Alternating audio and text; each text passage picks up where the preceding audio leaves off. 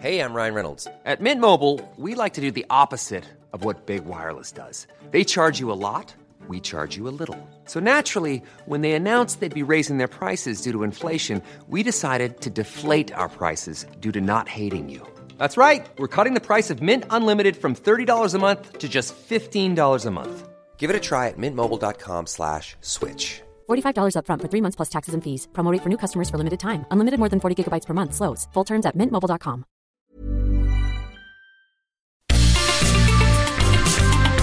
Heraldo Media Group presenta la información y el entretenimiento que usted necesita para estar enterado también en su descanso.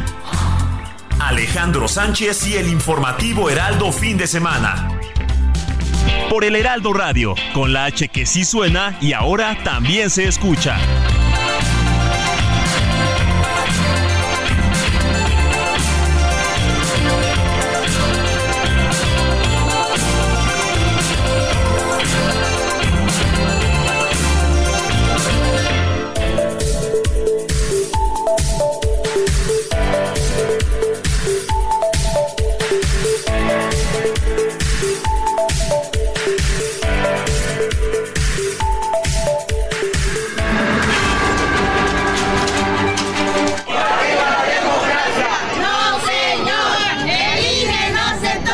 Y Berta me dijo, presidente, yo gané la primera votación, pero después Lenia ganó. Las últimas dos sacó más votos que yo. Y yo no tengo ningún problema. Yo puedo ayudar en otra tarea. No lo hice, pero tenía ganas de pararme a abrazarla.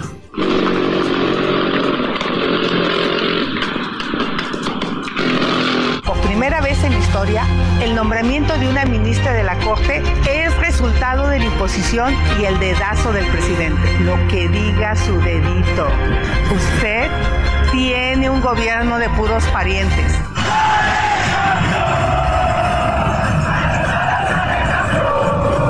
Para cambiar la constitución de la República se necesitan dos terceras partes. Y ya ven, si no tenemos las dos terceras partes, pues no se puede seguir con la transformación.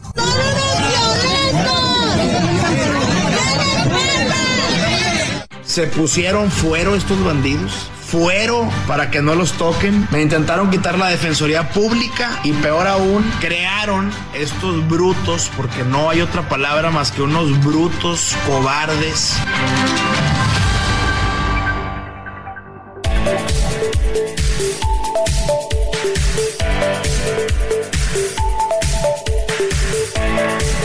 Buenos días, son las 7 de la mañana con dos minutos hora del centro del país. Estamos en el informativo de fin de semana de este domingo 17 de diciembre de 2023. Yo soy Alejandro Sánchez y a nombre de un equipo que trabaja desde anoche y durante la madrugada, le venimos a informar sobre las noticias más relevantes sucedidas en las últimas horas a nivel nacional y a nivel internacional porque la noticia no descansa. Estaremos juntos de aquí hasta las 10 de la mañana. Estamos transmitiendo en vivo desde Insurgente Sur 1271 de la Torre Carrachi para todo el país a través de la señal del 98.5 de FM. Saludos hasta Guadalajara por el 100.3 FM, Monterrey 99.7 de FM y más adelante le estaremos mencionando las distintas frecuencias radiofónicas en las diferentes partes de nuestra República Mexicana. El día de ayer se llevó a cabo la primer posada de aquí hasta el 24 de diciembre que Muchos mexicanos acostumbran a arrullar al niño Dios. Ya que empiecen a hacer las posadas. medianoche por el nacimiento de quien pues marcó la historia internacional. Hay un antes y un después. En el año 2023 estamos celebrando precisamente pues todo esto desde la llegada de Jesús de Nazaret a la tierra y de esta forma pues es que las familias se reúnen todos los 24 de diciembre quienes creen precisamente en el catolicismo, en la vida de Jesús, pues ahí está. Y a todo esto, la cena de Navidad será una de las más caras de los últimos años. Se habla de que un promedio de los precios ha incrementado alrededor de el 10%. Estaba viendo el kilo de mole es más caro que el kilo de carne. 270 pesos alrededor, mientras el kilo de carne anda en los 200. Y así estaba leyendo la historia de una abuelita que desde que murió su marido, pues decidió cobrar la cena de Navidad a los nietos, a los hijos y a todos aquellos, nada de gorrones, porque la situación económica, pues es precaria. Mi querida Moni Reyes, muy buenos días. Muy buenos días, Alex. ¿Qué tal? ¿Cómo estás, Jorge? Muy buenos días, Héctor Vieira, Luis Ahumada, todo este gran equipo que conforma Informativo Fin de Semana, que bueno, pues ya tenemos casi más de cuatro años transmitiendo a esta hora, mi querido Ya, Alex. poco más. Poco más. Eh, el próximo año falta. cumplimos cinco años, sí, claro que sí. Y bueno, pues estás hablando de los gastos de la cena navideña, la ¿Ya estás preparada? Pues como dices, a cooperar, ¿no? ¿Qué vamos a llevar? ¿Qué te toca hacer? ¿Qué vas a comprar? ¿Qué vas a adquirir? Pero bueno, sin duda alguna todos vamos al súper, al mercado, al, al tianguis y todo está carísimo. O sea, el bacalao. Imagínate, ¿no? Y luego si es pirata, imagínate, aguas con el bacalao, porque es bien fácil de pasarlo como... Como bacalao. Bacalao original y pues resulta que no, que es otra especie ahí, ahí salada. Y, y- y hay un tip, podemos hacer tipo atún, tipo bacalao. Se puede, se puede. La verdad es que hay que jugar un poquito con lo que tenemos de creatividad y de las recetas que sin duda alguna son de años atrás de la bisabuela, Así abuela, madre, tú y lo que ves en YouTube. Así es que, pues sean todos bienvenidos hoy y ya saben que me encanta el 559163. 5119 para que nos ya. escriban, por favor. Vamos a tener un programa súper interesante. Yo los invito a que se queden las tres horas siguientes. Y saludo con mucho gusto a Jorge Rodríguez, nuestro jefe de información del informativo de fin de semana. Querido George, buenos días. Eh, buenos días, Alex. Buenos días a todo el equipo y buenos días al auditorio que nos hace el favor de su preferencia. Eh, pues sí, yo también he escuchado esto. De hecho, hace un par de años se publicó un estudio en el que decían que es muy común que en los mercados e incluso en la central de abasto de la Ciudad de México, eh, es normal que te den un tipo de pescado por otro que tú Gato pediste. por liebre. Gato por liebre, así se llamaba ese estudio en el que te decían, tú puedes pedir guachinango y normalmente lo que te están dando es tilapia, precisamente porque los, pues, Así, los embusteros, tilapia, algunos sí. comerciantes embusteros sí. les sale mucho más barato eh, conseguir la tilapia y venderla como Pero guachinango. te lo venden como guachinango. Así te es, lo eh, cobran así hay que bien. tener. Y digo, pues uno que no es experto en esas materias, En le puede vender cualquier cosa, ¿no? Y te la crees. Y sí, yo creo que ahí es cuando hay que acudir al, al marchante de confianza. Siempre Eh, que te guíe, ¿verdad? por otro lado, también estaba viendo una nota muy interesante de en el portal del Heraldo Web, en el que dice cuáles son los, los alimentos que se ofrecen en el tren Maya. Ay, que seguimos con, con esto, ¿no? Ajá. ayer estaba viendo lo de. Apúntele el- bien. Ya lo- los resultados del primer pase, del primer, eh, Paseo. del primer tren que sale con pasajeros. Ajá. Ya de, Ya de- formalmente, ¿no? Ya el viernes lo inauguró el presidente Andrés Manuel López Obrador en un trayecto que le tomó seis horas y media de, desde Campeche hasta la estación de Cancún, allá en Quintana Roo. Pero ayer, ayer ya fue otra cosa, ya Mm. pasajeros en el que algunos medios informaban que, que fue un trayecto cansado, que fue un trayecto largo Oye, nueve horas. ¿Cuánto que el calor hacía, hacía hizo sus efectos. Mientras eh, algunas publicaciones en redes sociales, yo no sé si, si serán eh, partidarios o no de Morena, eh, en cuanto llegaron a la estación de Cancún, las personas que salieron del tren Maya iban gritando, es un honor estar, ya sabe, con, con ya sabes quién, ¿no? Y así que, que me- me- eh, pero es interesante esto de del el menú que se ofrece en el tren A ver, Maya ¿cuál es? ¿Cuál es? en Chimbal, pues va desde pan con café, Ajá. El americano, ¿no? eh, pan con café americano, lo que ya decía el presidente en la semana, ¿no? No- no- Que no les engañen, el pan con café está bien. Hasta la cochinita pibil, Oh. que como ya habías dicho en algún momento, Alex, es tu debilidad. Una, una- Pan bimbo, que, dice. es- que aparte que es pan bimbo. Ay, la cochinita, qué rica. Ajá. Interesante, dice que de acuerdo con la página oficial del tren, el concepto del restaurante está inspirado en la obra del arque- arquitecto modernista Luis Barragán. No sé si, si, si ubican al arquitecto Mm. Sí. Luis Barragán, Sí, eh, sí. el único mexicano que ha ganado el premio Pritzker, el, el premio de, de más prestigioso de arquitectura a nivel Y internacional. varios edificios tiene aquí en la Ciudad de México, ¿eh? diseñados por él. Sí, sí, por lo Colonia menos Cuauhtémoc, conozco uno. por lo menos la casa Luis Barragán, que está, es su- la casa estudio, que está ahí en Avenida Constituyentes y que se puede visitar, claro, solo hay que hacer una cita. Eh, el- esta nota que vemos en el, en el portal web Sí. de, de Del El heraldo firmada por Enrique Delgado, dice que para las bebidas se ofrecen refresco, cerveza, agua embotellada, leche y jugo, jugo del valle. Los cuales no superan los 60 pesos mexicanos y con un mínimo de 28 pesos en el caso de ser de la leche Santa Clara. Oye, ¿pero lo cobran o es parte de tu boleto? No, sí, sí te lo cobran. Como en el avión. Ah, pero en el avión te lo dan. Bueno, así en el avión te lo dan, en otros no, como los, Ah, bueno, los de bajo viajes costo. largos. Ajá. No, los de bajo costo de Viva Aerobús. Ajá. Eso no, incluye, Incluye tus cacahuates alimento. ni tu Tú refresco. los compras. Eso lo compras Lo aparte. quieres. Y en tú las quieres. opciones que hay el- en el menú para poder eh, ordenar está, como ya dijimos, la cochinita pibil, el recado negro, escabeche, panucho y frijoles negros. No, hombre. Como ven. Todo Pues yo la cochinita. muy ad hoc, ¿no? Al sureste mexicano. Precisamente la gastronomía que se ofrece en el Tren Maya está, está sí. orientada y enfocada para preservar las tradiciones del sureste. Nada más que si va a comer cochinita, no tome leche con pan, porque No, si no, no, imagínese, no, no. le agarra el córrele que te alcanzo ahí. en Nueve el horas en Tren el Maya y nueve horas. Oye, estaba viendo que el propio recorrido que hace el autobús también lo hace por ahí, es la misma ruta, y a reserva de que revisemos exactamente cuánto dura el recorrido por, Siete horas, ¿no? por autobús. Por autobús. Pero no es nada diferente, ¿eh? No, no hay tantas horas de diferencia, creo. Respecto a lo que hace el autobús, obviamente por Que tierra, caro. por carretera. No, el autobús es más, Sí. es más Sí, barato. No.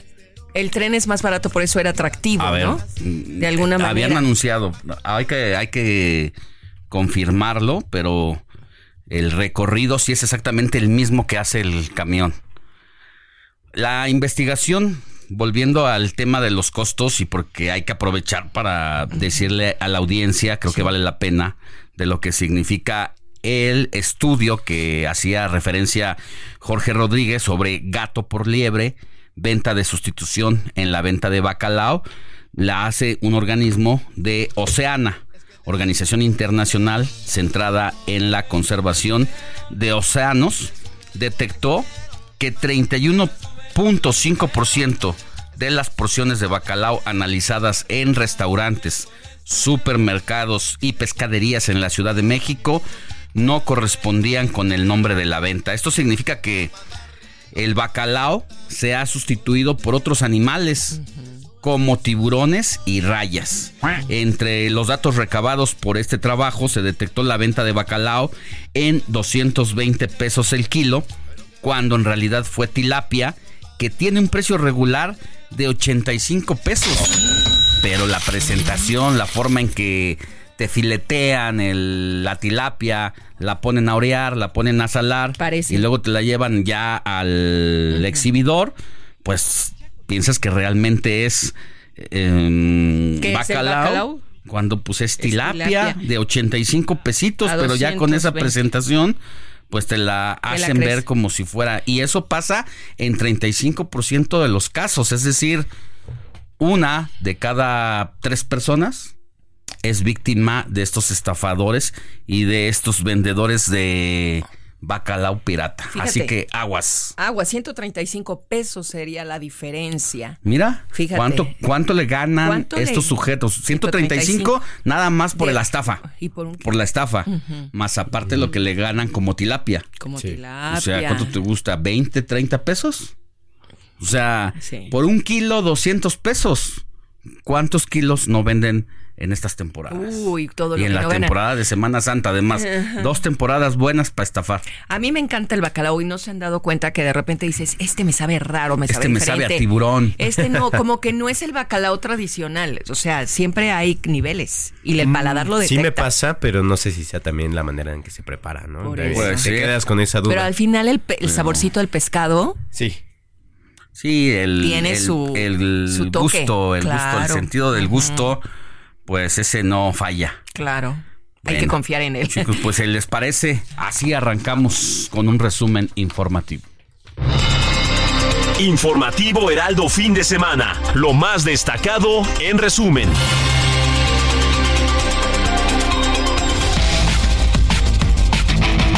Ya se lo adelantábamos, más de nueve horas fue el tiempo que duró el primer viaje del tren Maya con pasajeros.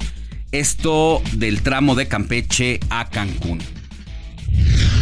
La precandidata de Fuerza y Corazón por México, Xochitl Galvez, acusó al presidente López Obrador de mentir sobre el proyecto Tren Maya y el costo de la obra. Nos prometieron que costaría 120 mil millones.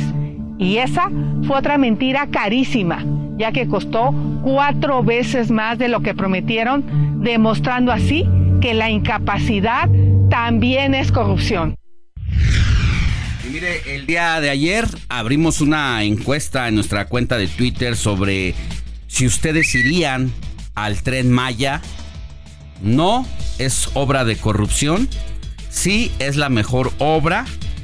Me es indiferente.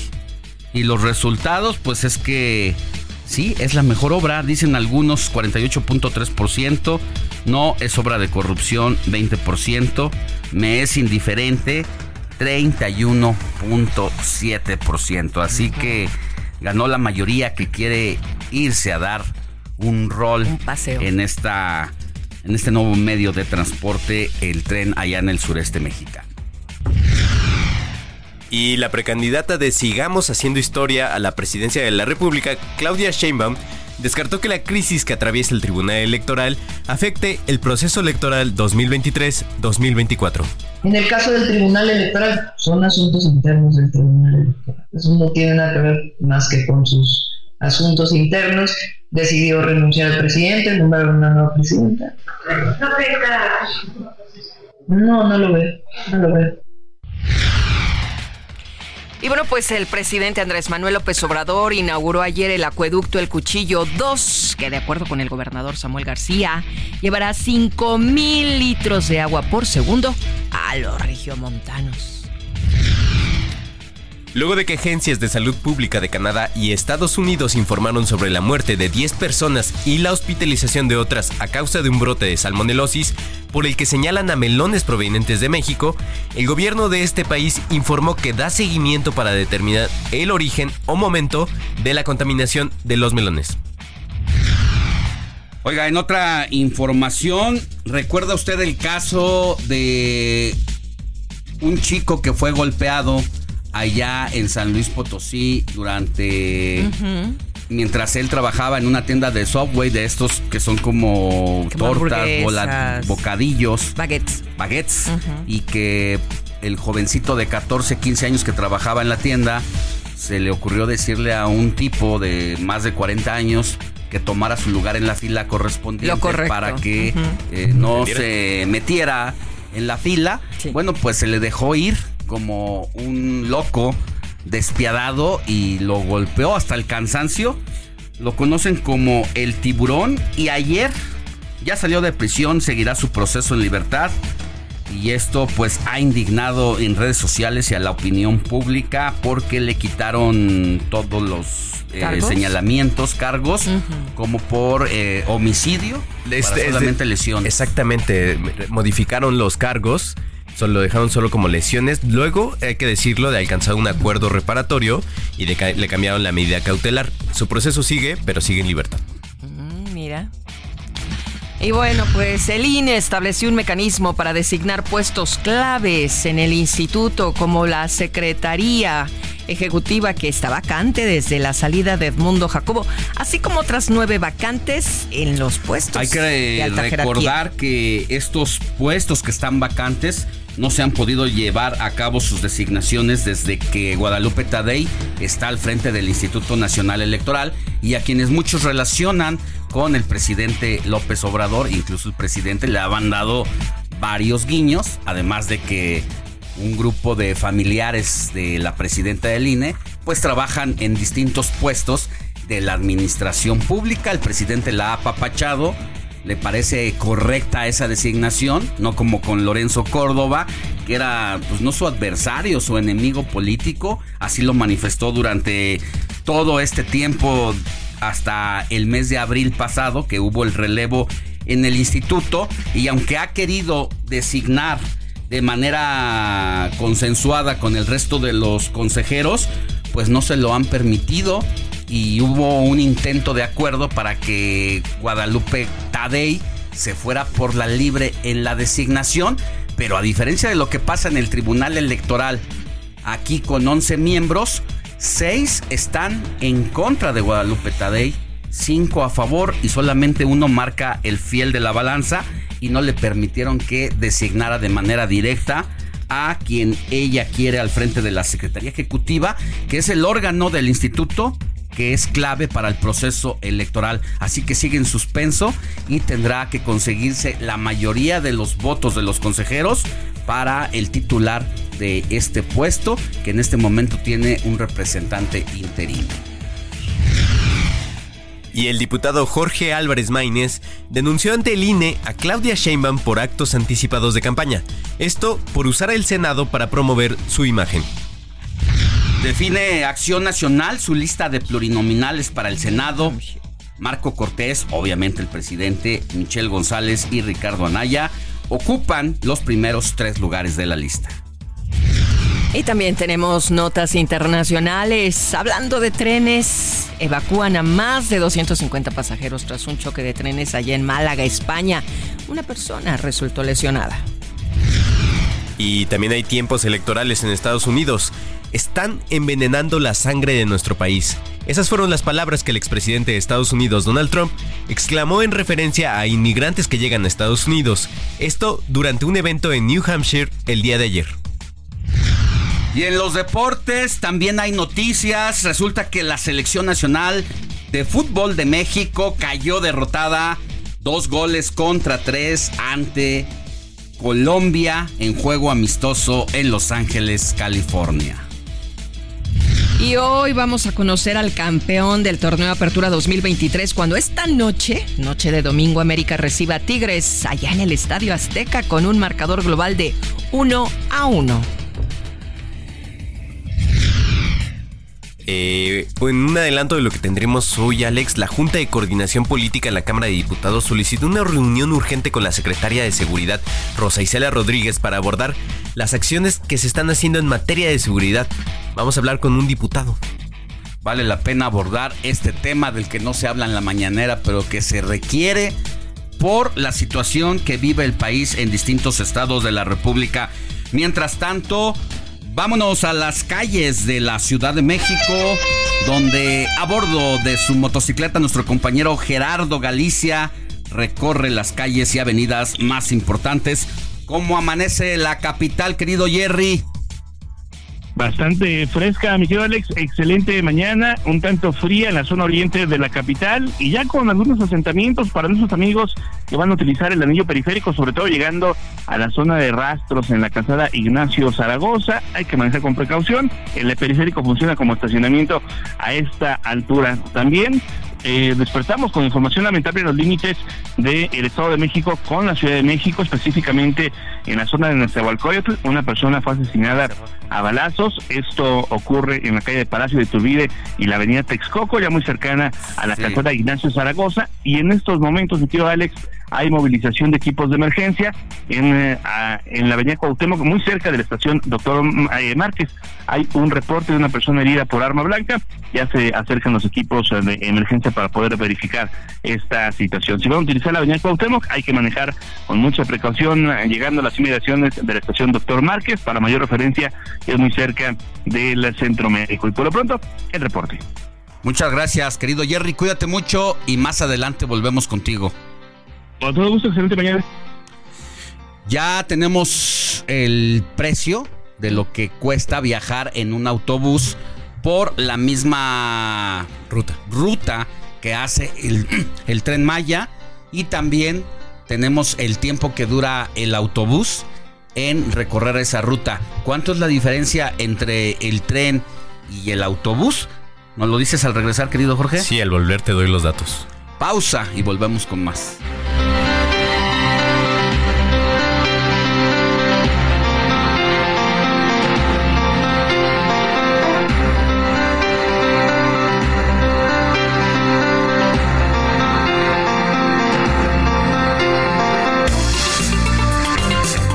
La noticia no descansa. Usted necesita estar bien informado también el fin de semana. Esto es Informativo El Heraldo Fin de Semana. Regresamos.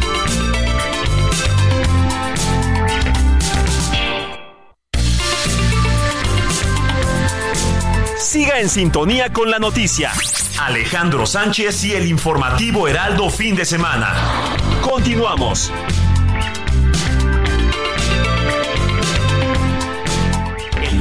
Está la mañana en que vengo a saludarte. Venimos todos con gusto y placer a felicitarte. El día en que tú naciste, nacieron todas las flores. Y en la pila del bautismo cantaron los ruiseñores. Ya viene amaneciendo, ya la luz del día nos dio. Levántate de mañana, mira que ya amaneció.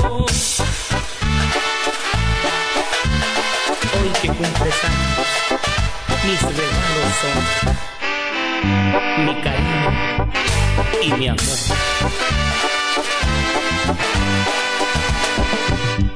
Siete de la mañana con 31 minutos, hora del centro del país, y es momento de pasar al santoral de hoy con Moni Reyes, que nos dice a quién tenemos que correr a abrazar en este domingo 17 de diciembre de 2023. Pues vamos a darle un abrazo a todos los que estén cumpliendo años ahorita. Mi cumpleaños es el martes. Pues, Así es que me los doy a mí misma. Gracias, gracias, gracias. Adelantado, mi Moni. Reyes. Que tengas mucha salud. Ay, sobre todo. demás. Sobre todo, cumpleañeros, sagitarianos, venga, vamos con todo. Y bueno, pues hoy el santo es de Yolanda, Lázaro, Cristóbal, Modesto y Jacinto. ¡Wow! Un abrazo a mi tía Yolanda. A Yola, yo tengo a mi amiga Yolanda Mercado también, un gran abrazo, está en la Septién, profesora. Bueno, vámonos a conocer la historia de Santa Yolanda.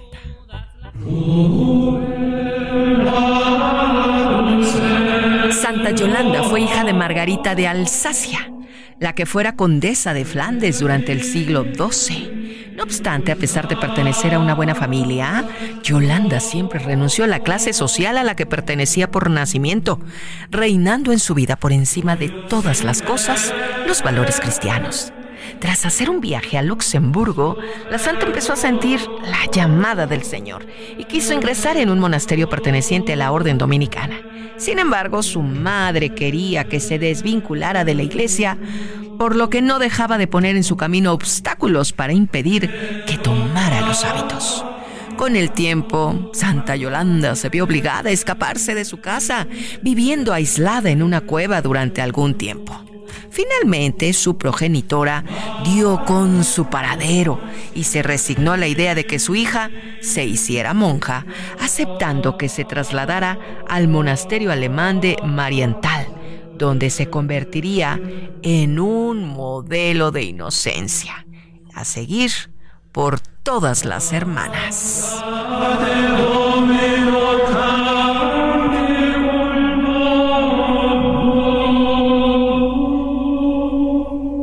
Alejandro Sánchez y el informativo Heraldo fin de semana. ¿Será que sí, mi amor?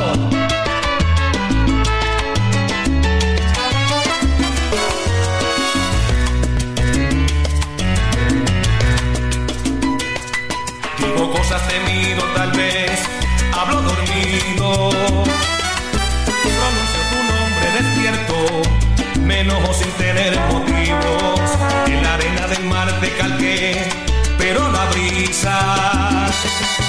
borró tu figura y hoy quedan recuerdos que me hacen heridas. Compongo y escribo canciones, te pinto entre dos corazones. Yo digo del mundo del tiempo, soy preso de tu amor, es cierto. Será que al vivir de ilusiones, consuelo este mar de pasiones. Quizás esto es solo el comienzo de este infierno pagando una condena cuando más te necesito aquí? ¿Será que esta tristeza que hoy me enreda en tu presencia volveré a reír? ¿Será que te amo tanto que no puedo resistir mi amor si tú no estás? ¿Será que me has atado el corazón? ¿Será que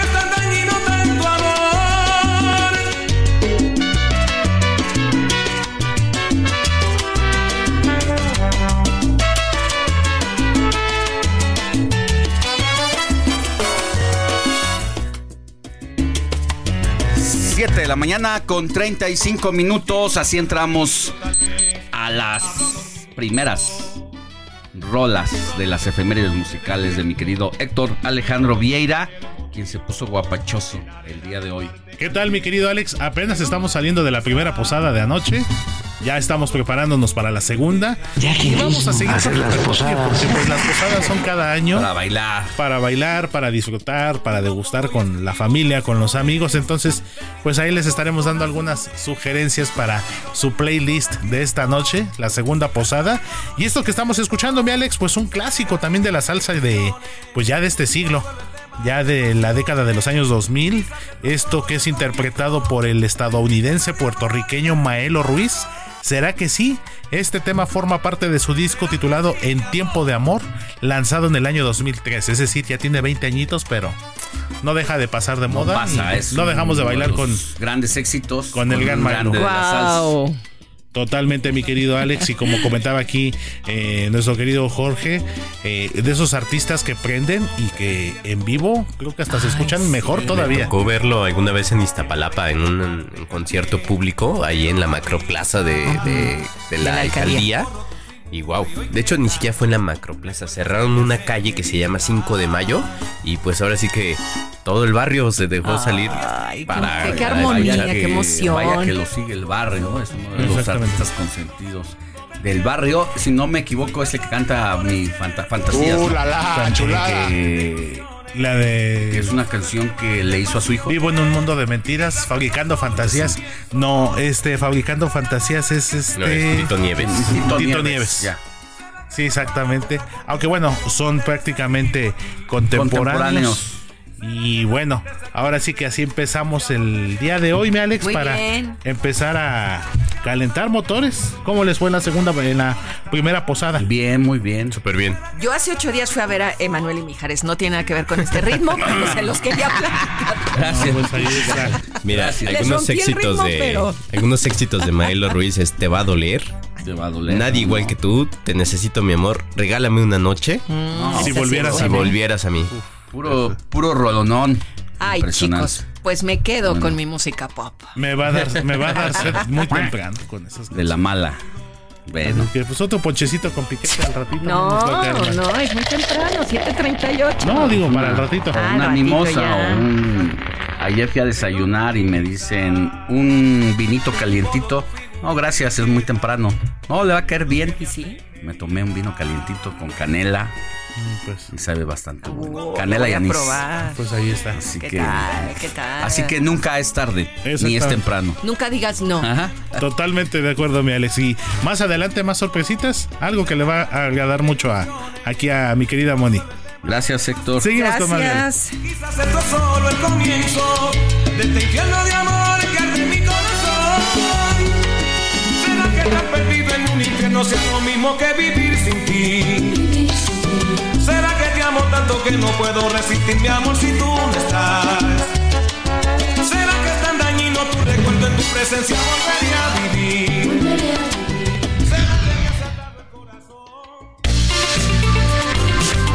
Comparte tus comentarios y denuncias en el WhatsApp del informativo fin de semana. Escríbenos o envíanos un mensaje de voz al 55 91 63 51 19.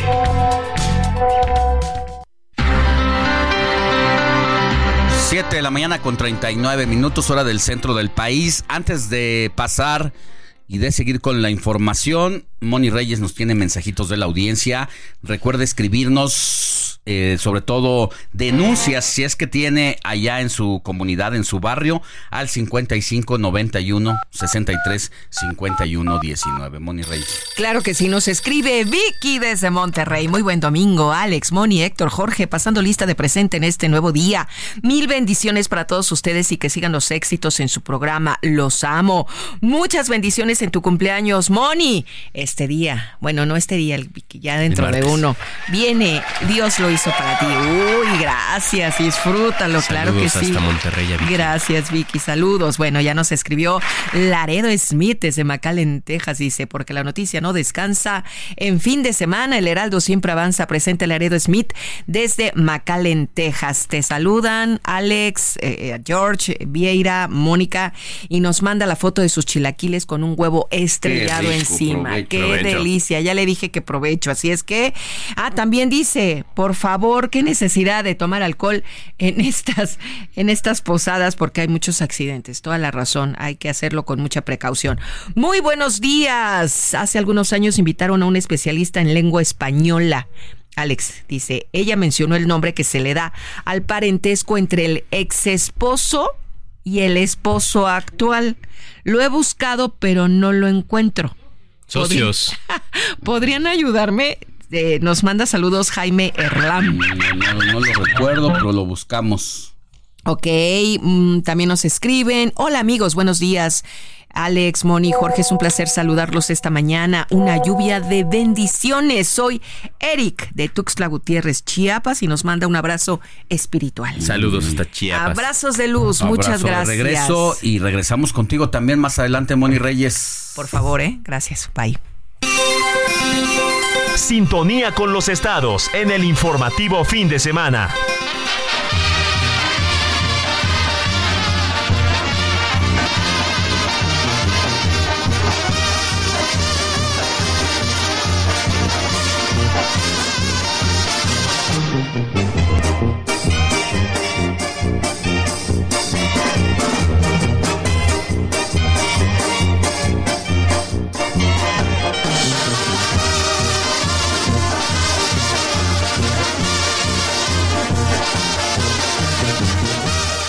Siete de la mañana con 42 minutos. Es momento de hacer un recorrido por la República Mexicana en las distintas frecuencias radiofónicas de El Heraldo Radio y toca turno a El Heraldo Radio Tampico, donde usted puede escuchar a nuestro compañero Valdemar Mijangos, conductor, quien está al aire de lunes a viernes de 4 a 5 de la tarde a través del 92.5 de FM, que es donde nos están sintonizando en este momento allá en la laguna.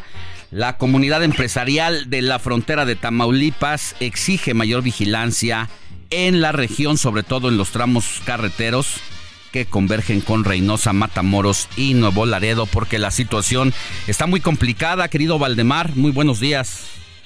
Buenos días, Ale Sánchez, auditorio, como tú lo comentas, el presidente de la Federación Estatal de Cámaras de Comercio, la FECANACO, Julio César Almanza Armas, exhortó a las autoridades estatales a no bajar la guardia en el tema de la seguridad en las carreteras, considerando que se espera el paso de por lo menos 300 mil personas por Tamaulipas, algunas son paisanos y otras que vendrán a vacacionar a la entidad. Destacó que en donde se ha detectado mayor problema en cuanto a circular por las carreteras del estado es en horas de la noche. Es ahí donde se debe de estar trabajando un poco más, mientras que en el día todo parece indicar que está cubierto, ya que no hay reporte de incidentes por el momento. Recordó que desde el pasado programa del Buen Fin se reforzó la seguridad en cada uno de los municipios del estado. Ahora el llamado es que se mantenga, pero además que haya vigilancia necesaria en las carreteras para que los visitantes no tengan mayor problema al circular al cierre del año por las carreteras de Tamaulipas. De hecho, te comento que el presidente de México, Andrés Manuel López Obrador, inauguró ayer sábado el nuevo 16 Regimiento de Caballería Motorizada, ubicado en el Boulevard Colosio, al sur de Nuevo Laredo. López Obrador estuvo acompañado del gobernador de Tamaulipas, Américo Villarreal, de la alcaldesa Carmen Lidia Canturrosas, así como de personalidades que conforman el gabinete presidencial, entre ellas la secretaria de Gobernación, Luisa María Alcalde, y el titular de la Sedena, Luis Crescencio Sandoval González. Hoy inauguramos este regimiento que tiene el propósito de garantizar la paz y la tranquilidad pero también estará para proteger las instalaciones de quienes van a trabajar desde Nuevo Laredo en la aduana, dijo el mandatario federal. El presidente de la República indicó que a un costado del nuevo regimiento militar se construye la Agencia Nacional de Aduanas de México y adelantó que antes de que termine su sexenio estará en Nuevo Laredo nuevamente para su inauguración. También en este contexto te comento que el obispo de la diócesis de Matamoros, Eugenio Andrés Lira Rugarcía, exhortó a los ciudadanos a orar por la paz de los municipios de Tamaulipas que en las últimas semanas se han visto involucrados en temas de inseguridad. Tenemos que unirnos todos en una oración por la paz, pero también debemos de iniciar a mejorar la sociedad. Debemos de ir por el buen camino para que haya paz y tranquilidad en cada uno de los municipios, señaló Monseñor Andrés Lira Rugarcía, obispo de la diócesis de Matamoros. Hay que recordar que durante la semana la Guardia Estatal de Tamaulipas en Reynosa liberó a 13 personas de origen extranjero, eran de Venezuela, Ecuador y Colombia, que se encontraban privadas de la libertad en un hotel de esta ciudad fronteriza y aseguró a dos presuntos responsables. Estos extranjeros declararon que los forzaron a bajarse del autobús en el que viajaban y les externaron que solicitarían dinero a sus familiares a cambio de su libertad. Una frontera muy complicada y esperemos que todo marche bien durante este último tramo del año. Alex, auditorio, Pues, la información. Estaremos pendientes. Te mando un abrazo, Valdemar. Cuídate mucho. Gracias, sí. Buenos días.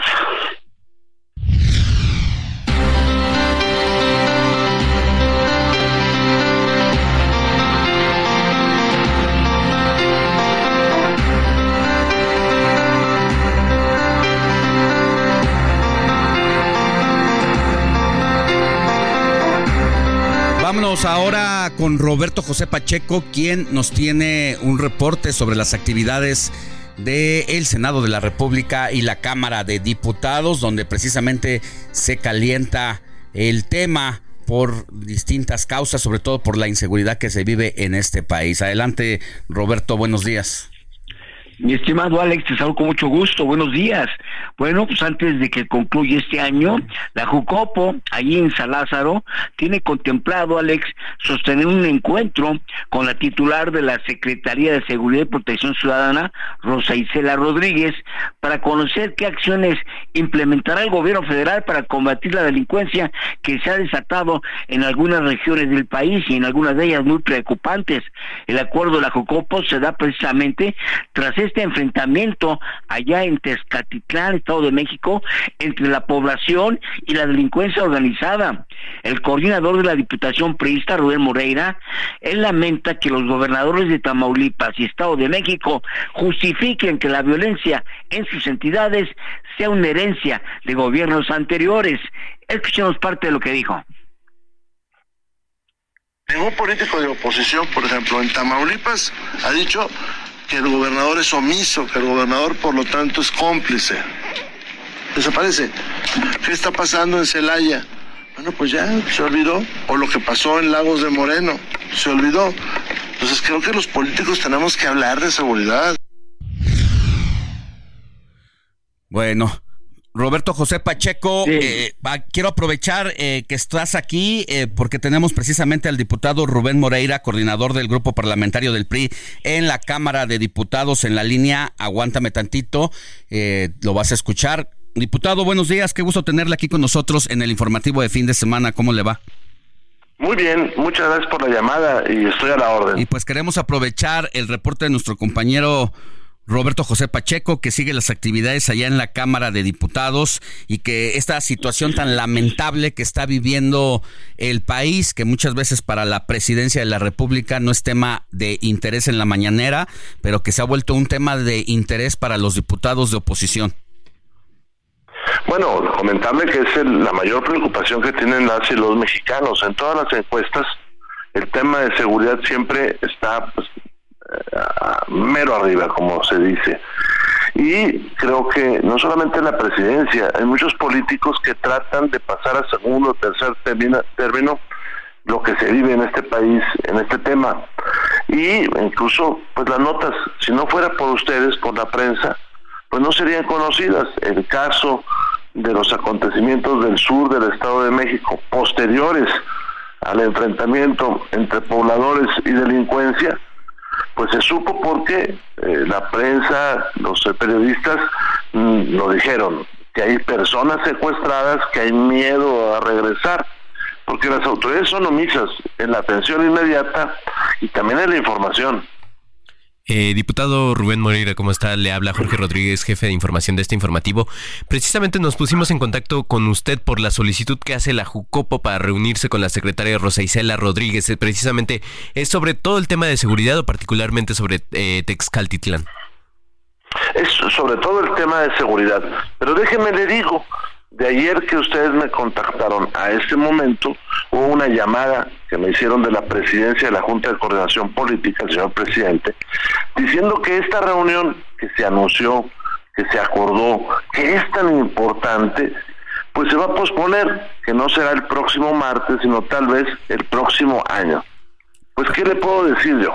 En esa sesión de trabajo pensábamos comentar pues los acontecimientos, es cierto, pero también queríamos ofrecer nuestra ayuda institucional, obviamente, pues para resolver temas que estuvieran pendientes desde legislación hasta, bueno, presupuesto, nuevos pronunciamientos, entender que podemos auxiliar los diputadas, las diputadas y los diputados en esta materia.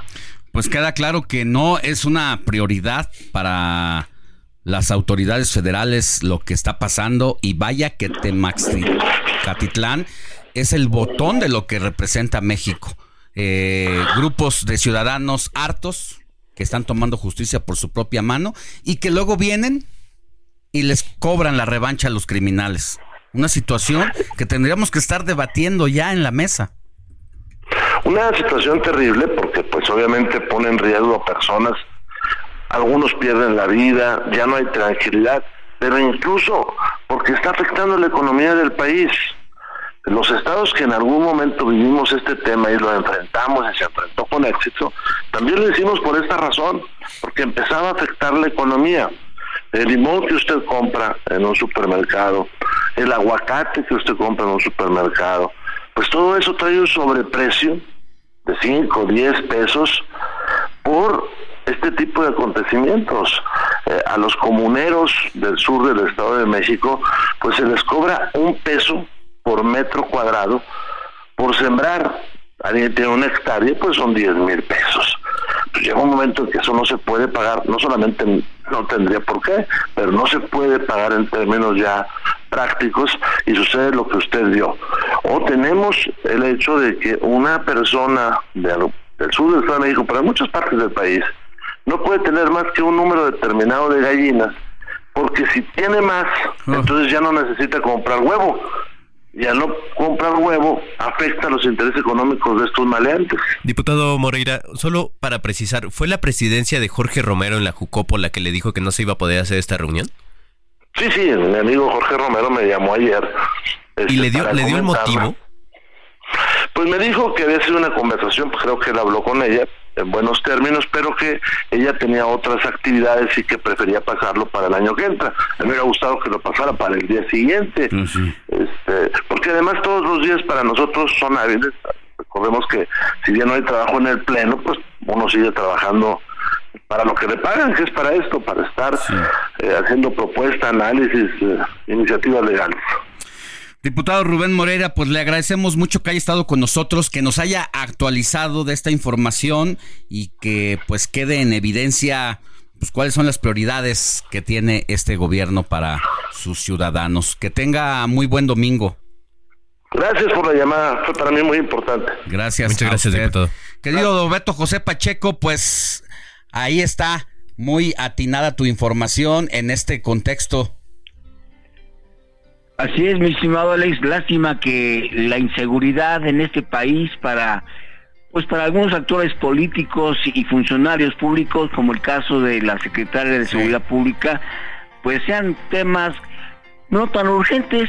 Bueno. Cuando ya estamos de cara a un proceso electoral también, no hay que dejarlo. Nos va a cortar de la guillotina. Roberto José Pacheco, te mando un abrazo. Mi estimado Alex, que tengan un buen domingo.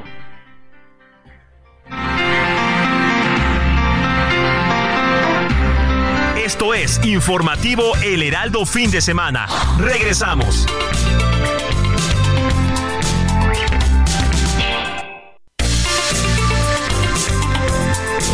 Siga en sintonía con la noticia.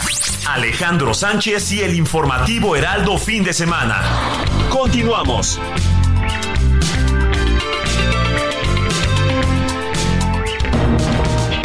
Entrevista. Informativo Fin de Semana. Ya estamos de regreso en el informativo de fin de semana. Mire, ayer hablamos con el diputado Héctor Saúl Telle, secretario de la Comisión de Presupuesto en la Cámara de Diputados. Esto sobre la inauguración de un tramo y el legislador acusó que la obra se planteó con un costo de 120 mil millones de pesos. Sin embargo, para el ejercicio presupuestal actual, la obra está por alcanzar los 500 mil millones de pesos. Es decir, más de 300% de su valor inicial. Y dice que la obra insignia de la administración actual, como un proyecto principal, pues también es ecocida y está incompleto. Tras estas declaraciones, el diputado de Morena, Mario Miguel Carrillo, nos pidió contactarlo al asegurar que difiere en casi todo lo que planteó su compañero diputado del PAN y nos dijo pues que si podía tener un espacio para contestar a la postura del diputado Telles. Por supuesto que en este espacio escuchamos todas las voces. Ya habíamos hecho el intento de comunicarnos con los responsables del tren Maya, pero nos dijeron que ayer sábado era imposible que nos contestaran la llamada. Así que la intervención del diputado Mario Miguel Carrillo nos viene muy bien y también para el auditorio. Querido diputado Mario Miguel Carrillo, ¿cómo le va? Buenos días. Hola, ¿qué tal Alejandro? Buen día, buen domingo para ti, para toda tu audiencia. Además de agregar que es usted también integrante de la Comisión de Presupuesto y Cuenta Pública en la Cámara de Diputados. Entonces, ¿por dónde empezamos en este en esta intervención suya y decirle al auditorio que luego también por redes sociales, al saber que usted iba a estar con nosotros, el diputado Telles dijo, bueno, pues hagamos un debate para que todo sea equilibrado. Entonces, en el ánimo de tratar de ser lo más equilibrado posible, pues le damos a usted el mismo espacio que ayer tuvo el diputado Telles y luego pues ya entramos a dos, tres preguntas a cada uno de ustedes porque también estamos contactando de nueva cuenta al diputado Héctor Saúl Telles. ¿Por dónde quiere empezar en este tema? Perfecto, pues mira Alejandro, si me lo permites, yo empezaría por el tema de los números. La verdad es que el tren Maya es un proyecto que ya se tenía en mente, no de este sexenio, de sexenios anteriores, pero pues simple y sencillamente no era una prioridad. Programáticamente se tenían considerados originalmente 150 mil millones de pesos aproximadamente.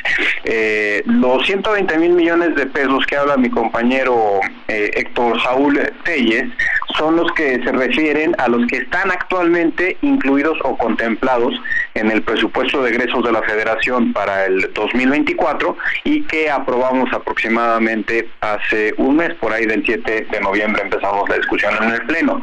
Entonces, combinando los 150 mil millones de pesos que ya teníamos con estos 120 mil, pues nos dan más o menos 270 mil millones de pesos que están destinados para el proyecto del tren Maya, que, ojo, hay que decirlo, pues es un proyecto de inversión pública, no es un gasto innecesario como algunas voces del bloque opositor ha querido manejar.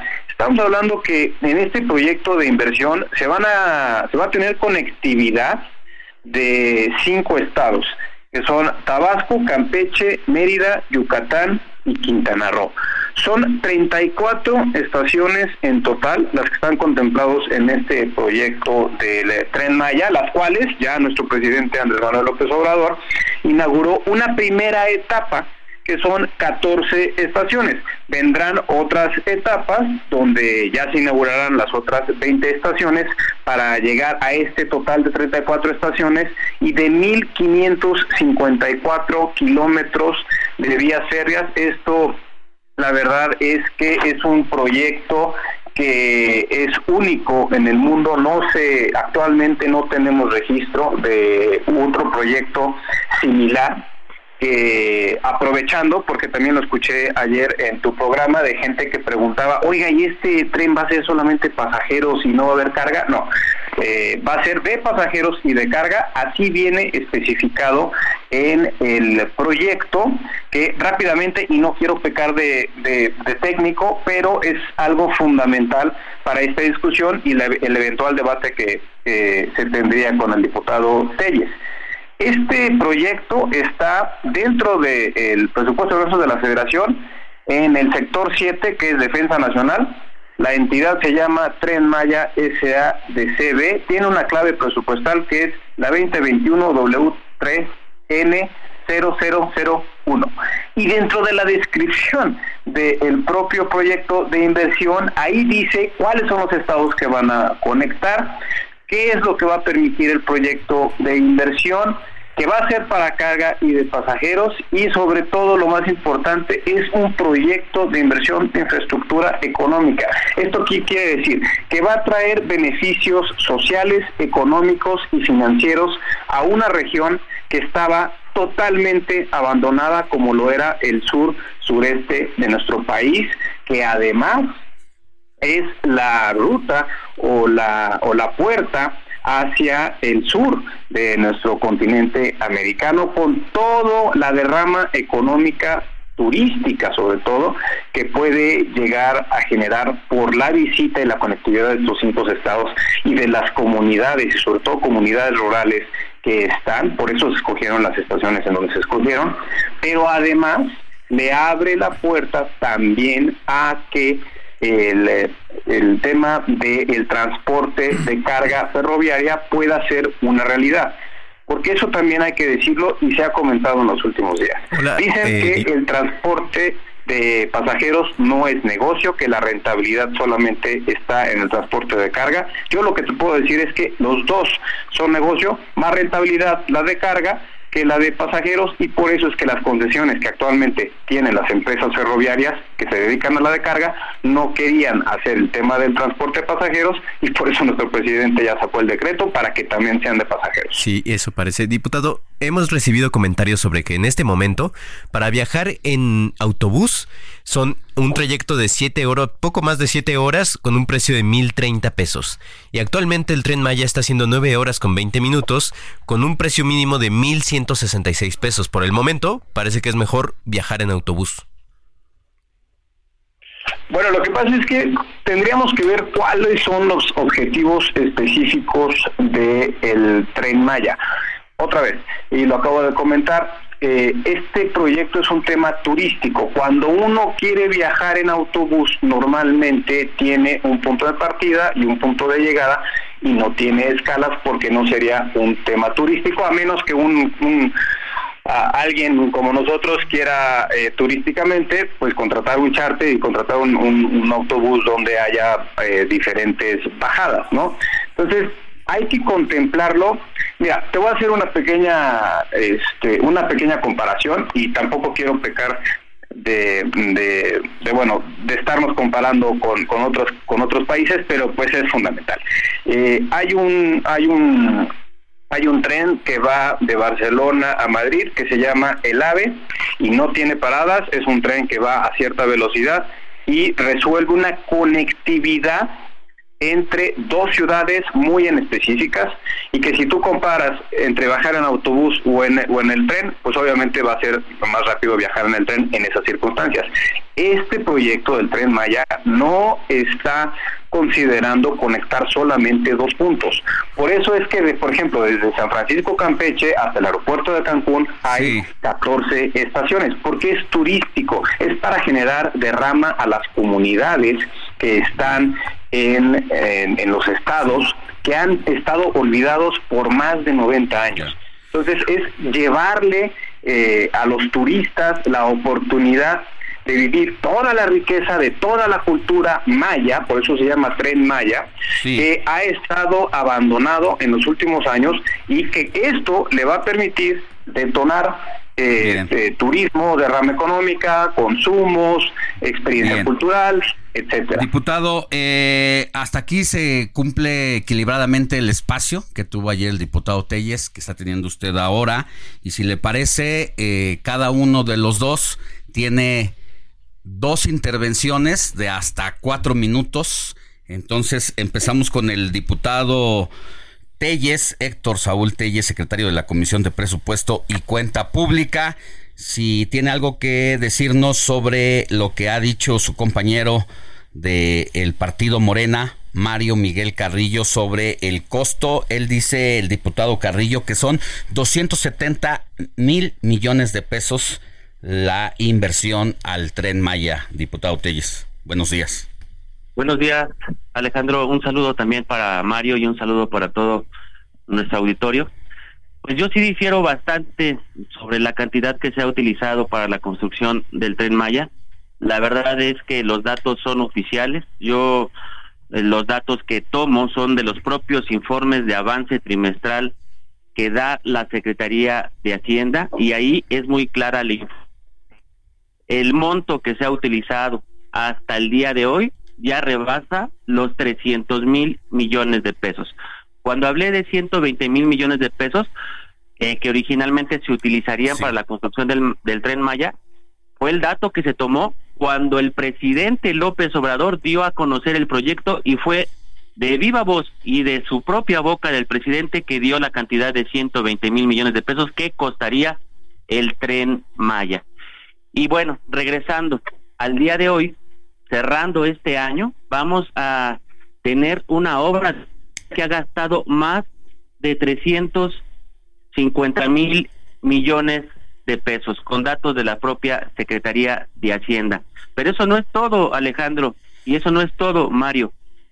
Tú sabes muy bien, y le decimos a nuestro auditorio, que en esta discusión de aprobación del presupuesto para el año 2024 se le otorgaron adicionalmente 120 mil millones de pesos para la construcción y terminación del tren Maya, aún cuando en esta semana el presidente se atrevió a ir a inaugurar una obra completamente inconclusa. Y la pregunta es, ¿por qué le tendríamos que dar más dinero al tren Maya si se supone que el presidente y el gobierno federal dieron el banderazo de salida al tren Maya.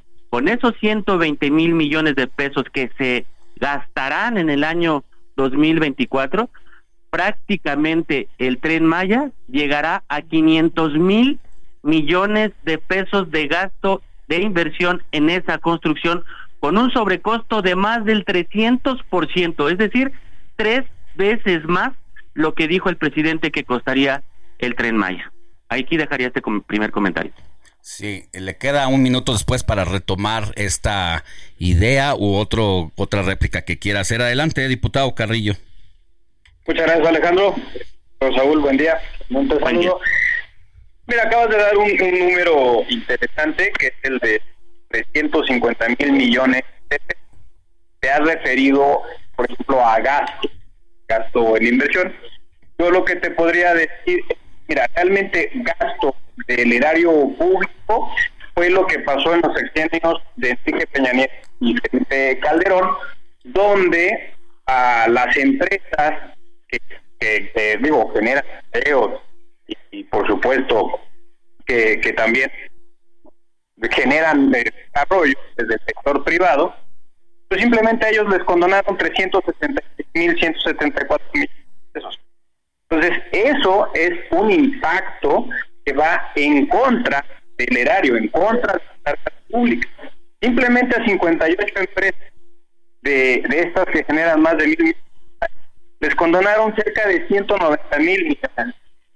Entonces vamos a comparar 190 mil millones de pesos para condonarle impuestos a solamente 58 empresas contra 270 mil o ya sumados a esos 120 que acabamos de aprobar en el PES 24, 350 mil millones de pesos, tú lo bien has dicho, para generarle bienestar a toda la población del sur sureste de nuestro país a, ver, a través de este proyecto emblemático de Maya que va a conectar a 34 estaciones y por supuesto está conectando transporte terrestre a través de las vías férreas, pero también va a conectar transporte aéreo, porque hay que recordar que este tren va a conectar al nuevo aeropuerto de Tulum, al nuevo aeropuerto, bueno, a las ampliaciones que se han hecho en el aeropuerto de Cancún, y le va a dar mayor oferta de movilidad a todas y a todos los usuarios. Eso va a generar competencia, competitividad dentro de el, la industria del transporte. Eso va a tener beneficios, estimado Saúl, estimado Alejandro. Y eso va a impactar directamente en el bienestar y en la de vida de las habitantes del sur sureste de nuestro país. Porque a mayor turismo, mayor derrama económica, mayor consumo, mayor desarrollo. Y eso es lo que estamos buscando con esta inversión. Por eso decimos que es una inversión pública, que sí hay tanto el sector privado, con empresas privadas, como el como las asignatarias de Estado a través del el ejército. Bien. Pero que al final del día no es un gasto innecesario. Bien. Les podrá gustar o no este proyecto, les podrá gustar el impacto que pueda tener, pero este proyecto con visión de largo plazo sí va a ser rentable, pero sobre todo todas o la mayoría de las ganancias de las empresas del Estado, como puede ser el tren Maya, sea, se ve, se van a utilizar para el personal de la Secretaría de la Defensa Nacional, específicamente para los militares, para cubrir algo que tenemos pendiente, que es el tema de las pensiones el Instituto de Seguridad de las Fuerzas Armadas. 30 segundos, diputado. Acabé. Bueno, le quedan 30 segunditos por si los quiere rescatar ahorita. Eh, sobre el minuto que le sobraba, diputado Telles, eh, ¿tiene algo que contestar a esto que acaba de plantear el diputado Carrillo o quiere entrar directo a la segunda oportunidad de cuatro minutos?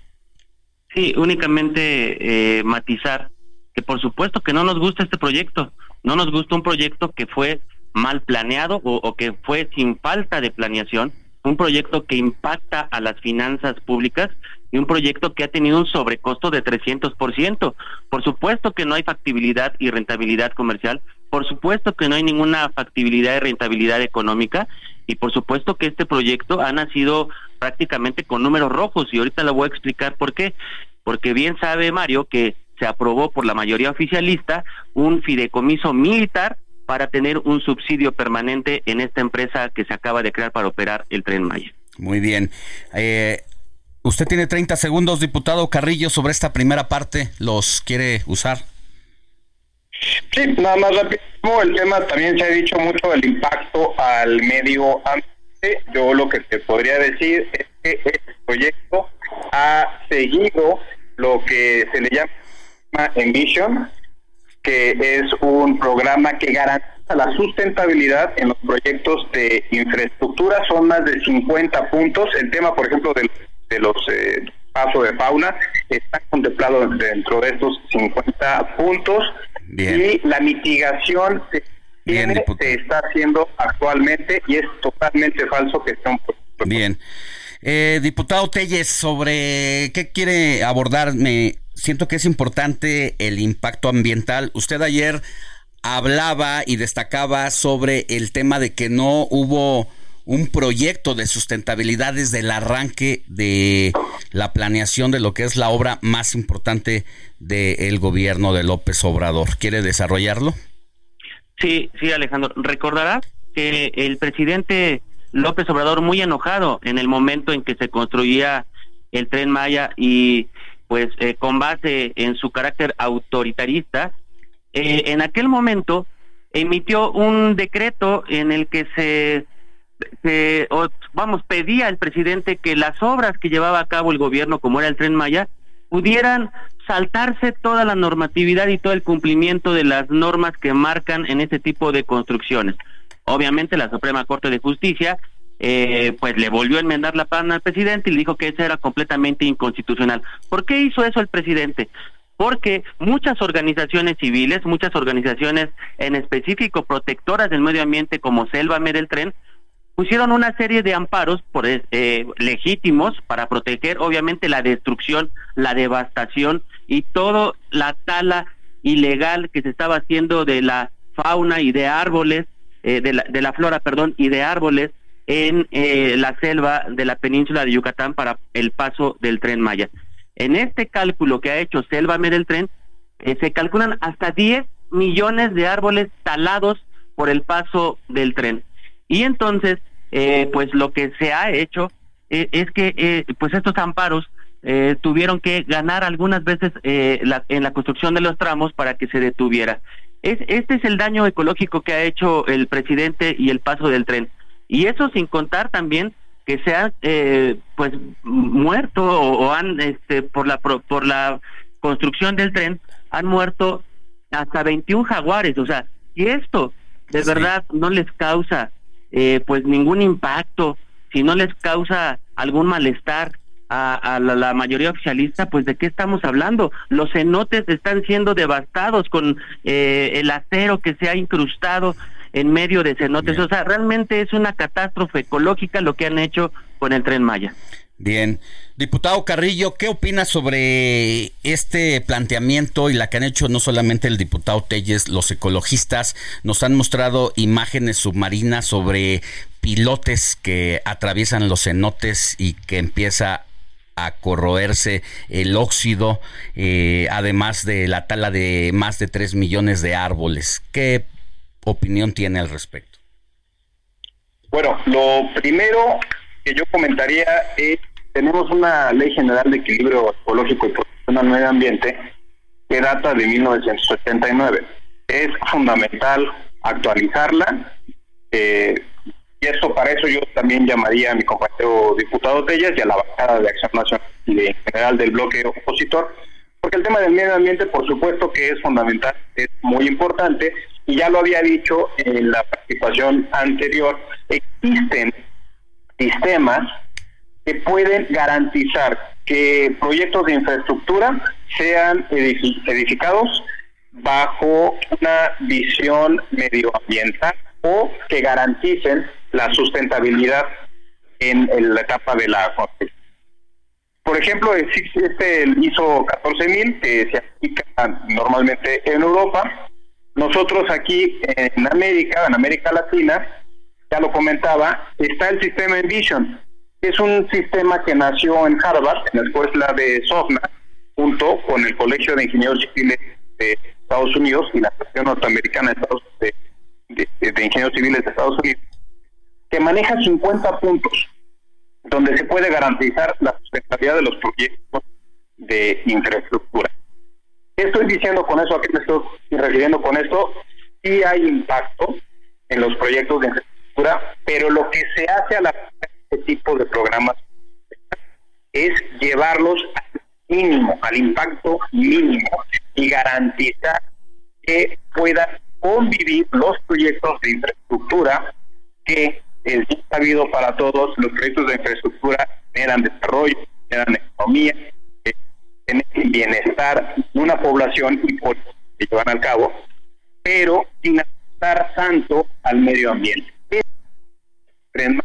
Puedo asegurar que está cumpliendo con los cinco criterios de este sistema, los voy a enumerar. Calidad de vida, liderazgo, Diputado, tenemos un poquito de problema para escucharle con claridad, como que se interrumpe su llamada, no sé si se pueda mover, si se puede regresar a donde estaba o va en tránsito, porque se cortaba la comunicación. A ver si ya podemos recuperar con claridad al diputado Miguel Carrillo, diputado de Morena, que defiende el proyecto de el tren Maya. A ver, diputado, adelante. Aquí estamos, perdón por la tecnología, no la control. Pero bueno, al final del día lo que le comento es que este, este proyecto del tren Maya se está construyendo porque no está terminado, vamos eh, apenas de las primeras etapas, bajo cinco conceptos primordiales que están en este sistema en visión, que es calidad de vida, liderazgo, distribución de los recursos naturales, mundo natural, clima y resiliencia. Bien. Si quieren, yo, si me lo permiten, puedo al rato poner en el WhatsApp la el link de la página de Diputado, este por lo pronto nos aguantan tantito porque tenemos que hacer un corte y, va- y volvemos de una pausa para concluir. A los dos, por favor, gracias. La noticia no descansa. Usted necesita estar bien informado también el fin de semana. Esto es Informativo El Heraldo Fin de Semana. Regresamos.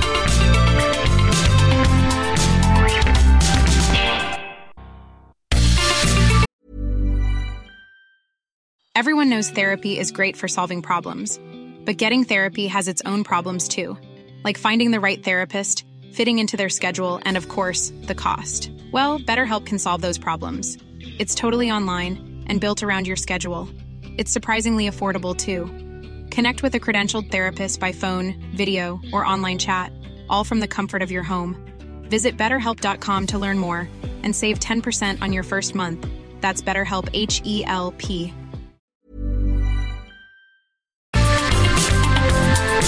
Siga en sintonía con la noticia. Alejandro Sánchez y el informativo Heraldo Fin de Semana. Continuamos.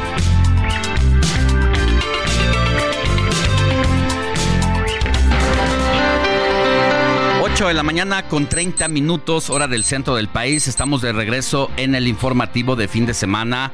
Y antes de irnos a la pausa, platicamos con dos diputados. El diputado Mario Miguel Carrillo de Morena, e integrante de la Comisión de Presupuesto y Cuenta Pública en la Cámara de Diputados, que está en defensa y a favor de el tren Maya y también estamos con el diputado Héctor Saúl Telles, secretario de la misma comisión del Partido Acción Nacional que ha puesto algunos puntos sobre la mesa sobre lo que considera el gasto de más de 300% respecto a lo que se tenía contemplado inicialmente en el proyecto, la devastación ecológica y la inauguración incompleta de la obra.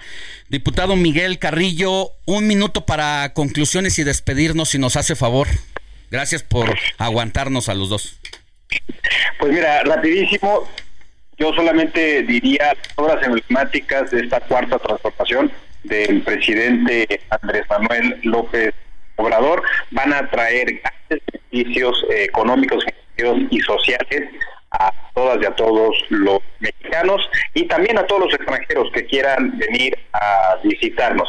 Ya decían el AIFA no iba a poder despegar un solo avión, que lo de la ocurrencia del puerto de Tulum simple y sencillamente no iba a funcionar. Hoy lo que yo te puedo decir es que el AIFA tiene vuelos, es una terminal aérea que funciona, que está en muchísimo mejores condiciones Transporte Internacional de la Ciudad de México y hoy en día recibe menos recursos para su operación que el propio aeropuerto de la Ciudad de México, que recibe entre las dos empresas, Aeropuerto Internacional de la Ciudad de México y Grupo Aeroportuario Ciudad de México, casi 930 millones de pesos, y el AIFA recibe para el 2024 cerca de 420 millones de pesos para operaciones. Es totalmente falso que el AIFA nos esté costando. Y lo mismo va a pasar con, con Tulum, y lo mismo va a pasar con la línea aérea mexicana, y lo mismo va a pasar con este tren. Son pro- proyectos que van a tener rentabilidad y sobre todo que le van a resolver los temas de desarrollo a las y a los mexicanos y que no se nos olvide, muy importante, el tema de la seguridad social para todos los elementos e integrantes de las Fuerzas Muy bien. Armadas de México. Muy bien. Diputado Héctor Telles. hasta un minutito 30 segundos, que es lo que usó el diputado Carrillo en esta última parte, por favor, para concluir. Pues yo creo que para mi compañero Mario debe de ser muy difícil defender proyectos completamente indefendibles, lo entiendo. No desmintió nunca eh, el gasto que ha llevado a cabo el tren Maya que se elevará hasta 500 mil millones de pesos y no desmintió tampoco y, y, y aceptó que el proyecto no está terminado y aún así el presidente se atrevió a dar una inauguración. Es un tren que es completamente ecocida y dañino también para las finanzas públicas. Ecocida por 10 millones de árboles talados, por 21 jaguares que fueron asesinados en el paso del tren y un tren que fue construido sin contar con todas las manifestaciones de impacto ambiental que exige la ley. Y dañino también en las finanzas públicas porque se eleva hasta un 300% más de lo originalmente presupuestado y obviamente eso es un daño que se causa a las finanzas públicas del dinero de todos los contribuyentes mexicanos que contribuyen al gasto del país. Y también eh, te quiero comentar que es un proyecto inviable y ha nacido con números rojos. La empresa el fideicomiso y la empresa que fueron creados de carácter militar recibirán año con año alrededor de 20 mil millones de pesos de los derechos que pagan los turistas extranjeros por ingresar a nuestro país con visa turística. Ese monto, ese dinero que antes era utilizado para el 20% eh, otorgárselo al Instituto Nacional de Migración y el 80% restante para la promoción turística de México. Hoy en un solo proyecto, en un solo proyecto Alejandro, se van a llevar esos 20 mil millones de pesos que eran de todos los mexicanos para la promoción turística de México. Y termino concluyendo, tren Maya militar, ecocida y dañino a las finanzas públicas. Bueno. Gracias, diputado Héctor Saúl Telles, de Acción Nacional y secretario de la Comisión de Presupuesto, por esta colaboración, por haber aceptado eh, estar también con el diputado Mario Miguel Carrillo, diputado de Morena e integrante de la Comisión de Presupuesto. Gracias a los dos y ahí está, la audiencia tendrá la mejor opinión a partir de las ideas y argumentos que ustedes han dejado aquí en el informativo de fin de semana. Un abrazo a los dos. Muchas gracias. Gracias, Alejandro. Buen domingo, Héctor. Buen domingo. Igualmente. Y ya les dejé el link ahí en el WhatsApp. Ah, Eh, mándenmelo y ahorita aquí lo divulgo a través de nuestras redes sociales, arroba Alex Sánchez MX. Del mismo modo, si el diputado Héctor Telles nos quiere hacer llegar alguna información oficial, también le damos salida por nuestras redes sociales. Abrazo, hasta luego. Hasta luego, muchas gracias. Sigue a Alejandro Sánchez en Twitter. Arroba Alex Sánchez MX.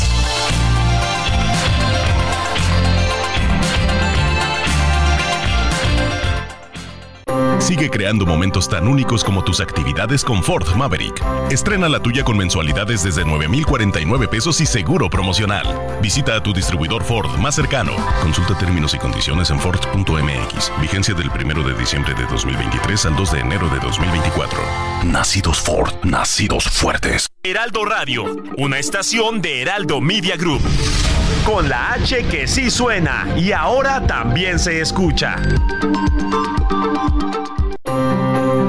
Sigue creando momentos únicos en cada trayecto con Ford Territory. Estrena la tuya a 24 meses con tasa del 9.99% y seguro sin costo. Visita a tu distribuidor Ford más cercano. Consulta términos y condiciones en Ford.mx. Vigencia del 1 de diciembre de 2023 al 2 de enero de 2024. Alejandro Sánchez y el informativo Heraldo fin de semana.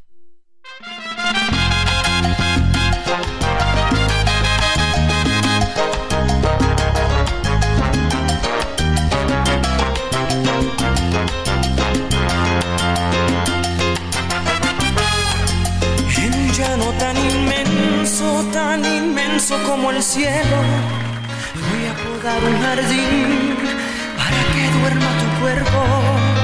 En un mar espeso y ancho, más ancho que el universo, voy a construir un barco para que navegue el sueño.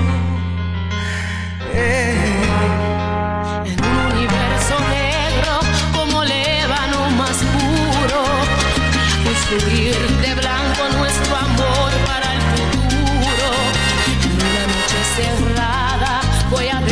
detener el tiempo para soñar a tu lado que nuestro amor es eterno y volar, volar tan lejos donde nadie nos obstruya el pensamiento. Volar, volar sin miedo, como palomas libres, tan libres como el viento.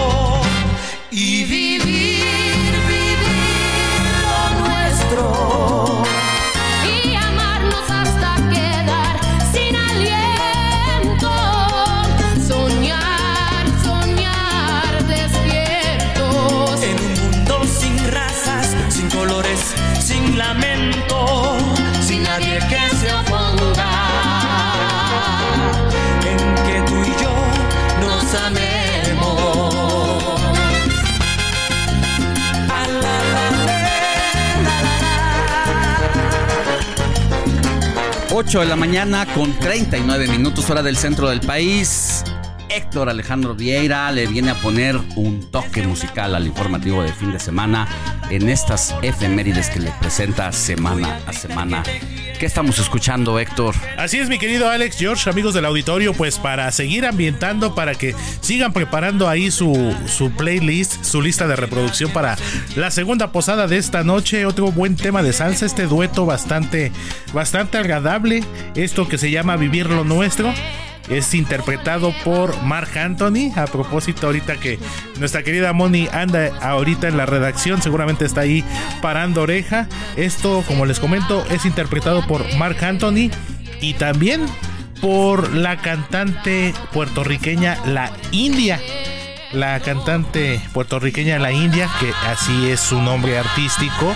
Y que bueno, este tema es de 1994 y pues también es de los que no puede faltar en las listas de reproducción. Linda Bell Viera es su nombre real de la India y Mark Anthony, este dueto que marcó una pauta en sus carreras que prácticamente los ayudó a consolidarse y rapidísimo nada más para concluir mi Alex. Eh, curiosamente ellos fueron muy amigos en sus inicios, por eso eh, trabajaron incluso juntos con esta canción. Después algunas situaciones personales, pues hubo un distanciamiento, pero mira, pues a pesar de eso, pues nos dejaron esta muy buena canción para bailar esta noche. Así es, pues rico sabor para que la vaya metiendo al playlist para la segunda posada de esta noche.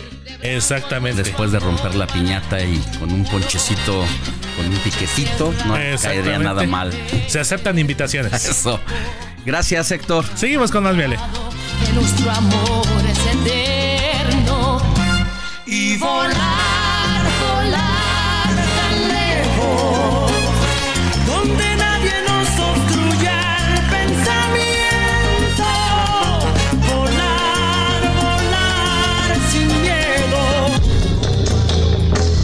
Cine con Eduardo Marín.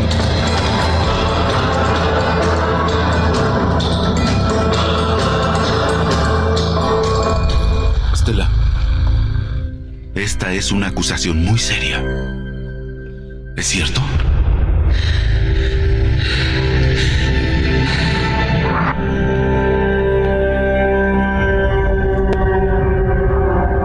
Disculpa, ¿qué pasó aquí?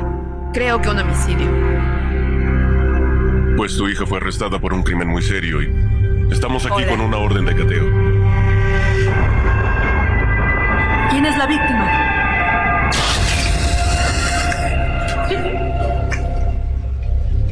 Señorita Sandel,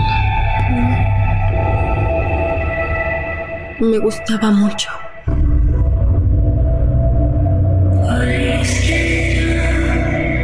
nada es tan difícil como ser padre. Nada es que puedo ver la oscuridad en tu interior que intentas ocultar.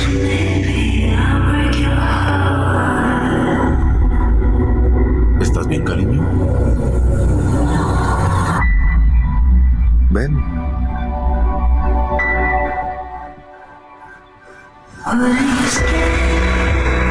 Debe ser horrible no poder proteger a tu propia hija. Stella lo es todo para mí. Tú no le crees, ¿verdad? Sí, por supuesto que le creo.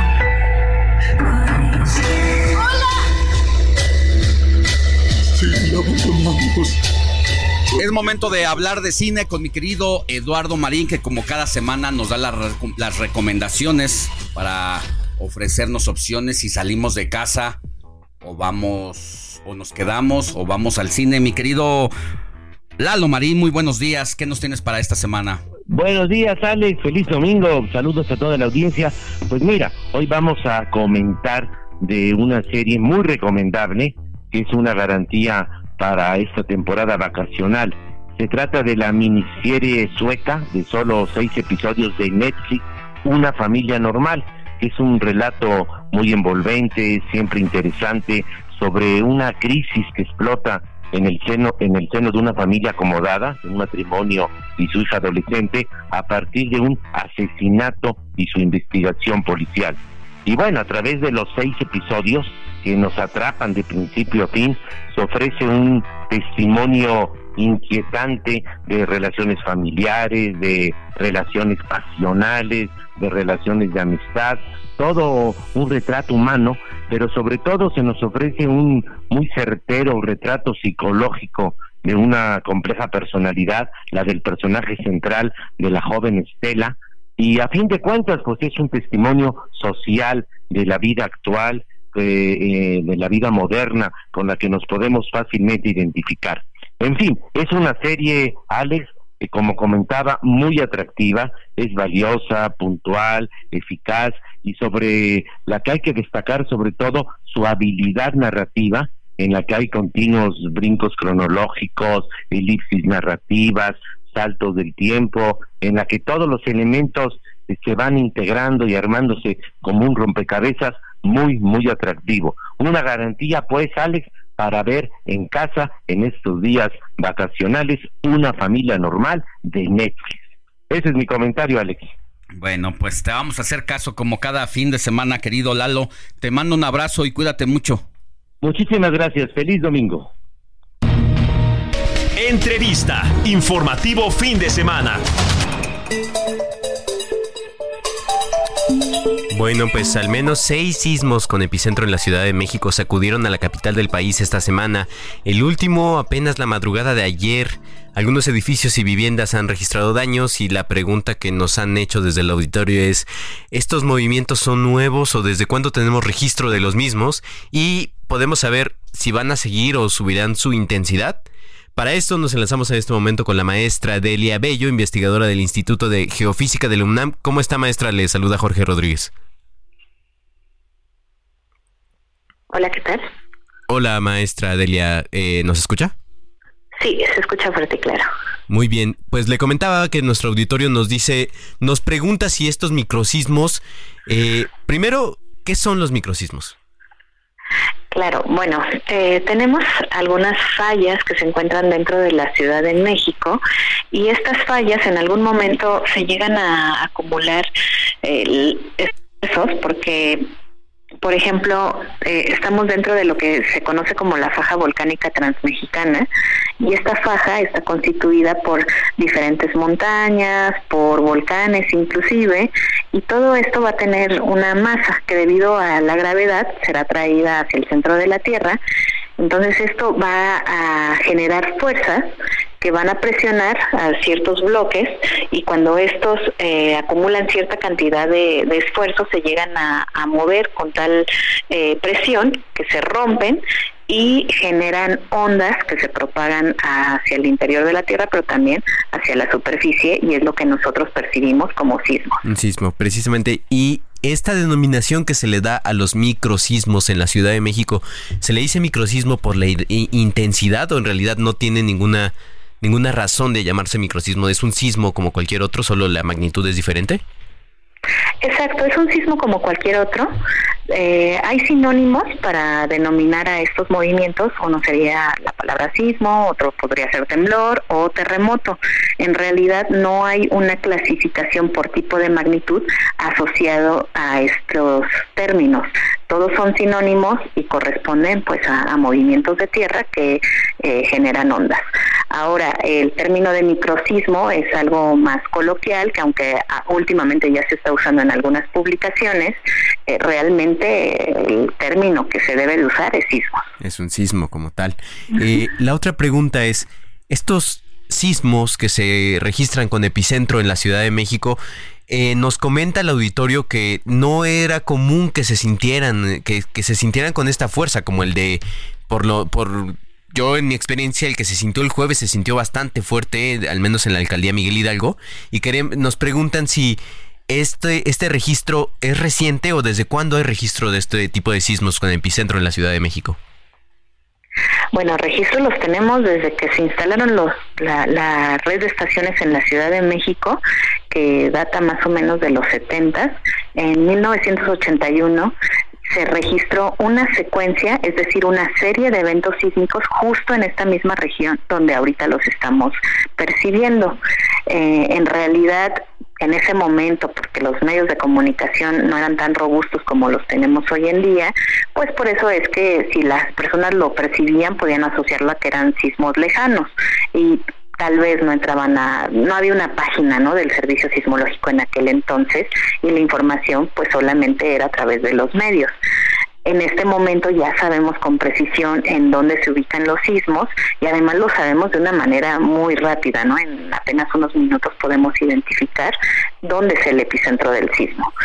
Ahora, por otro lado, las secuencias no es algo que que se repita constantemente. Esta secuencia, por ejemplo, puede llegar en algún momento a detenerse y hasta dentro de algunas décadas podría volver a, reactivarse. Cuando dice usted que, cuando dice usted, eh, buenos días, Alejandro Sánchez le saluda. Cuando dice usted que mm, estos sismos se generan desde el uso de la red, entiendo que es de la red del sistema de transporte colectivo. No.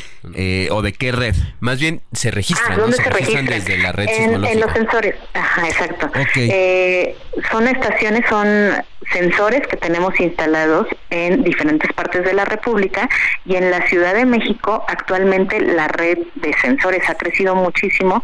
Tenemos actualmente más o menos 200 sensores instalados en la Ciudad de México, lo cual nos permite tener una muy buena eh, cobertura y poder monitorear muy bien la actividad sísmica. Ahora sí, ¿qué opinión tienes sobre quienes dicen si los sismos son producto en gran medida de las perforaciones que se hacen en el subsuelo, sobre todo en esta parte de la continuación de la línea 12 que está precisamente llevándose a cabo muy cerca de donde están ocurriendo los eh, epicentros aquí en la capital. Bueno, en este caso los sismos eh, están a ciertas profundidades, son de profundidades que están alrededor de uno o dos kilómetros, en particular para los que se registran en esta región. Y estas excavaciones son muy someras, entonces no no podría haber una correlación entre las excavaciones y los sismos. Por otro lado, los sismos, perdón, eh, cuando se registran en, en, las, en nuestros sensores, tienen una huella, es decir, cada sismo va a generar diferentes ondas, ondas que nosotros denominamos ondas primarias, ondas secundarias, y nosotros como especialistas en, la materia podemos identificar muy bien si se trata de una explosión o si se trata de un sismo. Maestra eh, Delia Bello, investigadora del Instituto de Geofísica de la UNAM, ¿hay posibilidad de, que, de que nosotros podemos saber si estos sismos con epicentro en la Ciudad de México van a aumentar de magnitud? ¿Hay posibilidad de que eso pase? Eso no se puede saber. Eh, tenemos diferentes secuencias que se han registrado a lo largo de, desde que tenemos instalados los sensores y podemos tener registro, no nada más aquí en, en la ciudad, también en otras partes de la República. Y eh, así como aparecen las secuencias, en algún momento llegan a estabilizarse los sistemas de fallas y bueno, se detienen las secuencias. Como les decía, pueden retornar en algunos años o décadas o inclusive más. Por ejemplo, en Hidalgo del Parral, en Chihuahua, se tuvo una secuencia de sismos importantes en 1920 y hasta hace dos años ocurrió otra secuencia en ese mismo lugar. Entonces, imagínense el periodo de retorno de estas secuencias que demora mucho ¿no? en, en reactivarse, pero por el momento no podemos saber en qué momento podría reactivarse la, la, secuencia o en qué momento se puede detener o inclusive si podríamos esperar un sismo de mayor magnitud. Finalmente, maestra Bello, solo para quitar toda duda, eh, ¿qué le responde a la gente que habla sobre el nacimiento de un volcán en la Ciudad de México? En esta zona en particular, eh, los sismos pertenecen a un sistema de fallas que se conoce como de la Sierra Las Cruces. No hay registros en particular de actividad sísmica del lado poniente de la, de la Ciudad de México.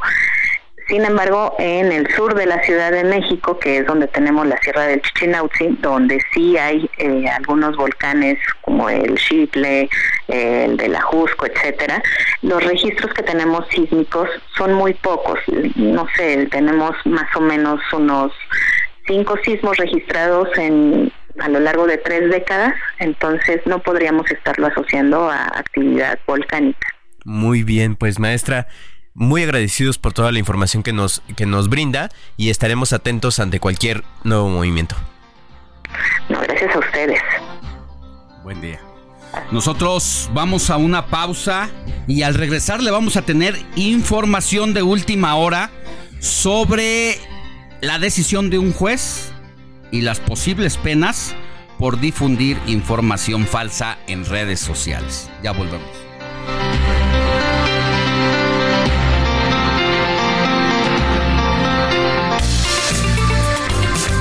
La noticia no descansa. Usted necesita estar bien informado también el fin de semana. Esto es Informativo El Heraldo Fin de Semana. Regresamos.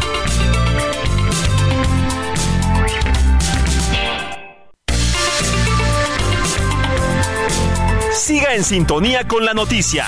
Alejandro Sánchez y el informativo Heraldo fin de semana. Continuamos.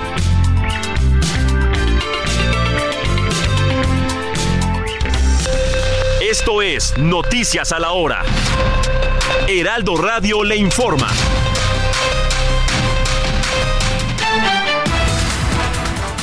9 de la mañana, en punto, el presidente Andrés Manuel López Obrador inauguró en Nuevo Laredo, Tamaulipas, el decimosexto Regimiento de Caballería Motorizado y la Unidad Habitacional Militar, ubicados a un costado de la Agencia Nacional de Aduanas. La COFEPRIS informó que la suspensión temporal de las actividades de una empresa procesadora de alimentos en Sonora, presumiblemente vinculada a los brotes de salmonela en Estados Unidos y Canadá, que han dejado hasta el momento seis muertos en este último país. De acuerdo con el más reciente informe del registro oficial de COVID-19 de la Dirección General de Epidemiología, la variante JN1 de SARS-CoV-2, conocida como pirola, ha llegado a nuestro país puntualmente a la Ciudad de México. Los síntomas asociados a esta variante pirola incluyen dolor de garganta, congestión, estornudos, tos, dolor de cabeza intenso, afonía y ronquera, dolores musculares, pérdida de olfato y también fiebre. Este sábado aterrizó una aeronave de la línea mexicana de aviación en el Aeropuerto Internacional Abelardo L. Rodríguez en Baja California. Ayer dieron inicio las actividades de la verbena navideña 2023 en la Ciudad de México. Los 404 eventos que se tienen programados se llevan a cabo a partir del 16 de diciembre y finalizarán el próximo 30 de diciembre de este año. En el Orbe, en Estados Unidos, una avioneta se estrelló contra unos cables de electricidad en Oregón el sábado por la tarde, en donde murieron las tres personas a bordo, según informó la policía. El presidente de Rusia, Vladimir Putin, anunció la futura creación de una red de ferrocarriles de alta velocidad por las principales ciudades de ese país y que también se extenderá a las regiones ocupadas en Lugansk y Gerson en el Donbass ucraniano. Es un día muy especial. Me levantaron muy temprano y ya no pude soñar.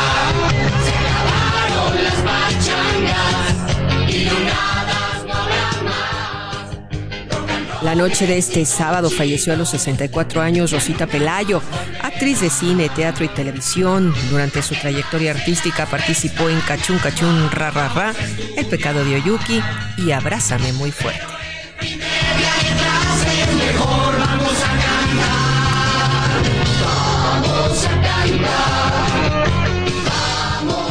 Son las 9 de la mañana con 3 minutos tiempo del centro de México y estamos en la tercera hora del informativo fin de semana con Alex Sánchez. Recuerden enviarnos mensajitos al 559163 5119. Continuamos. Esto fue Noticias a la Hora. Siga informado, un servicio de Heraldo Media Group.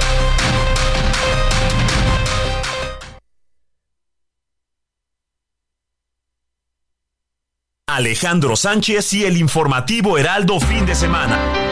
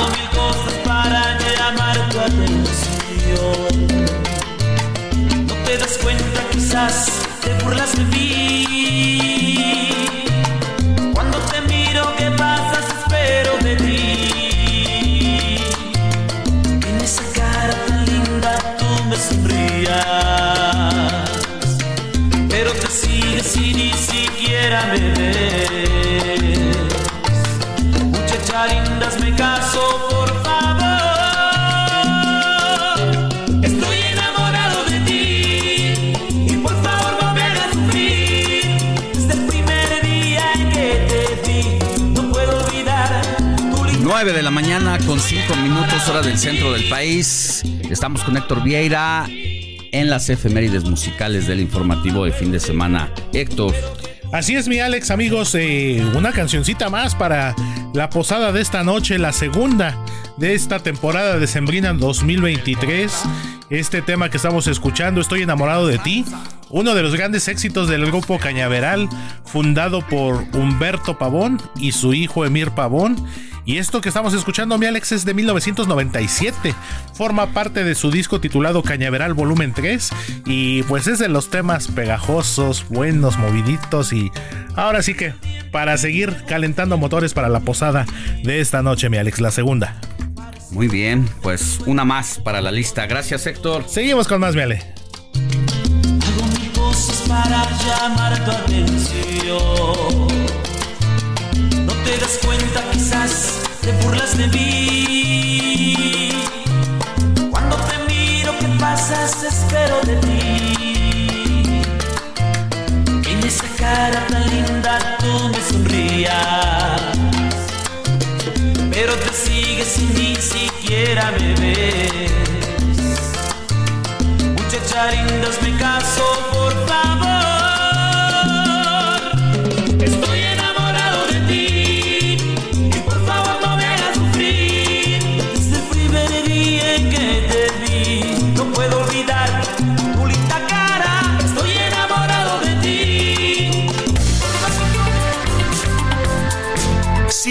Alejandro Sánchez en Twitter. Arroba Alex Sánchez MX.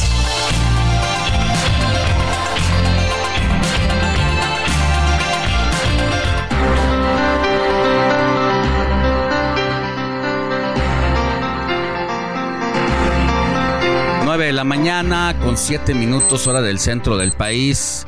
Vamos contigo, Moni Reyes. Tienes información importante de la audiencia. Así es, 5591635119.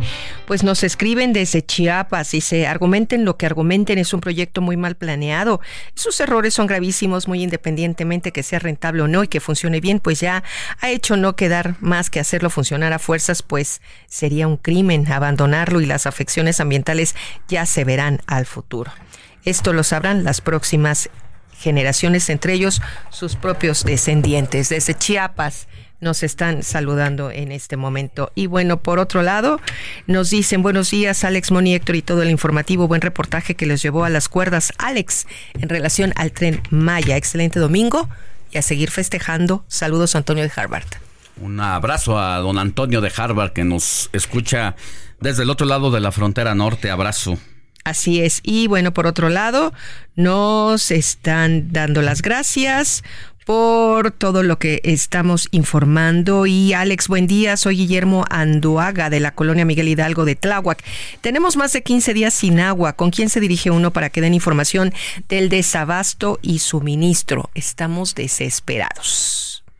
A Locatel, ¿verdad? Locatel o SACMEX, que es el sistema de aguas de la Ciudad de México. Sí, lo pueden hacer, es en Tláhuac, lo pueden hacer primero con la alcaldía Tláhuac y seguramente ellos les van a dirigir al sistema de aguas. Depende de, depende mucho de cuál sea su ubicación, si es una vía primaria o si es una vía secundaria.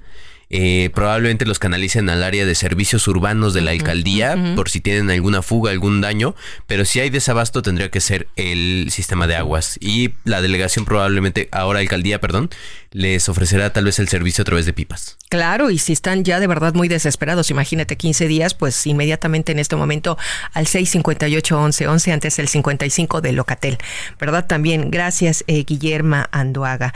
Y bueno, por otro lado también tenemos a eh, Miguel Cepeda Jiménez dice buenos días y felicidades a Moni Reyes por su próximo cumpleaños. Muchas, muchas gracias. Gracias. Y bueno, también nos escribe Adriana Rangel desde la colonia eh, Tláhuac en Iztapalapa y dice, felicidades por el programa, estoy desesperada porque pues ya el metro está con, está con sus tarjetas de movilidad y ya no aceptan los boletitos. Ya se los habíamos avisado si tiene, antes. Si tiene boletos actualmente, no los ha perdido. Puede llegar con ellos a la, a la, al torniquete y el policía se, los deja abrir. recibe, Ah, los rompe y le permite el acceso. Y ya lo habíamos informado, así es que hay que tomar Y previsiones. ha sido paulatino, ¿no? Poco Claro. a poco, no fue de Sí. golpe, fue en algunas estaciones, pero pues ya hay que irse olvidando prácticamente del boletito de papel. Ahí tenemos estos mensajes. Gracias. Gracias, Moni.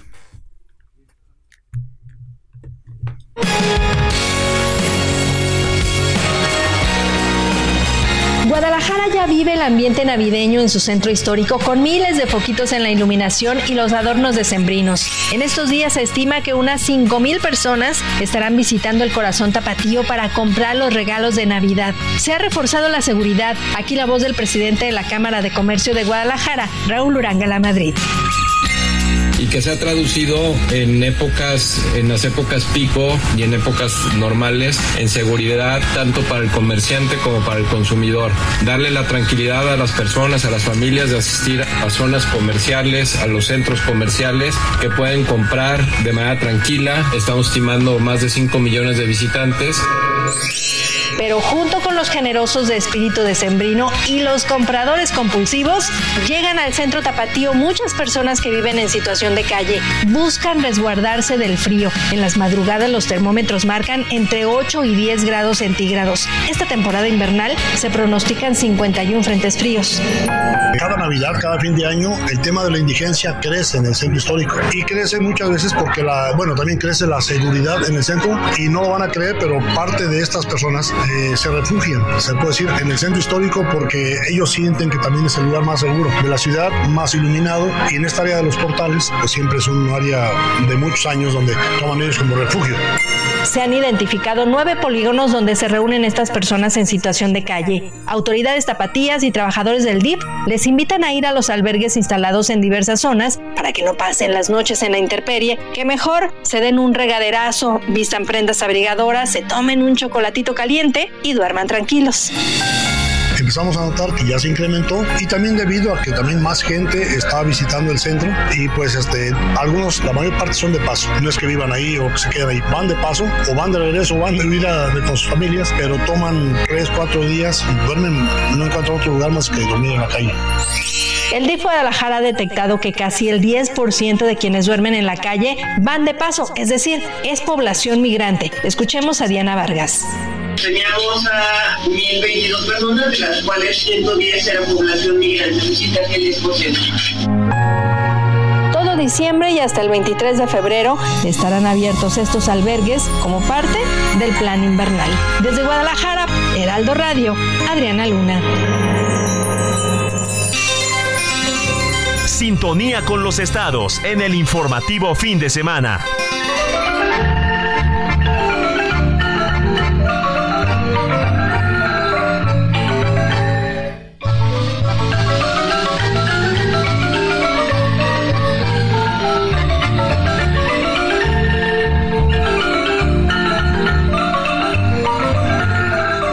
9 de la mañana con 13 minutos hora del centro del país. Seguimos en nuestro recorrido por toda la República Mexicana donde el Heraldo Radio tiene frecuencias radiofónicas y toca turno a Oaxaca, donde usted nos está escuchando en este momento por el 97.7 de FM y donde puede escuchar todos los días de lunes a viernes de 6 a 7 de la mañana y de 3 a 4 de la tarde a Pastor Matías Arrazola, conductor del Heraldo Radio Oaxaca, y que en esta mañana de domingo nos ofrece la agenda de aquella entidad que ha sido noticia y que marcará pues la pauta de esta semana. Querido Pastor, qué gusto saludarte, buenos días. ¿Qué tal Alex? Muy buenos días, amigos del Heraldo Radio, qué gusto saludarles en esta mañana, una mañana fresca aquí en Oaxaca. Y voy a comentarle de diferentes temas, pero algo que nos llama mucho la atención es la división que existe entre el partido Morena en Oaxaca. Y lo comento por diferentes razones. Hace unas cuantas horas, eh, bueno, en los últimos días han estado presentando ya sus informes de actividades, presidentes municipales afines a este partido, a los cuales les han reclamado la falta de claridad y sobre todo, sobre todo transparencia en el manejo de los recursos. El colmo de todo esto que te estoy comentando, Alex, amigos Radio Escuchas, es que en la población de Zacatepec, allá en la zona de la cuenca del Papaloapa, el presidente municipal del Partido Moreno, por cierto, bueno, pues iba a rendir su informe, pero ya en días anteriores habían estado protestando a través de la falta de claridad en el manejo de los recursos. Pues lamentablemente ayer un grupo de pobladores de La Joya, es una agencia municipal, llegaron y sacaron por la fuerza y agredieron brutalmente al presidente municipal y a integrantes de su cabildo, por la falta del manejo de los recursos. Ahí mismo también la presidenta del DIF también fue agredida.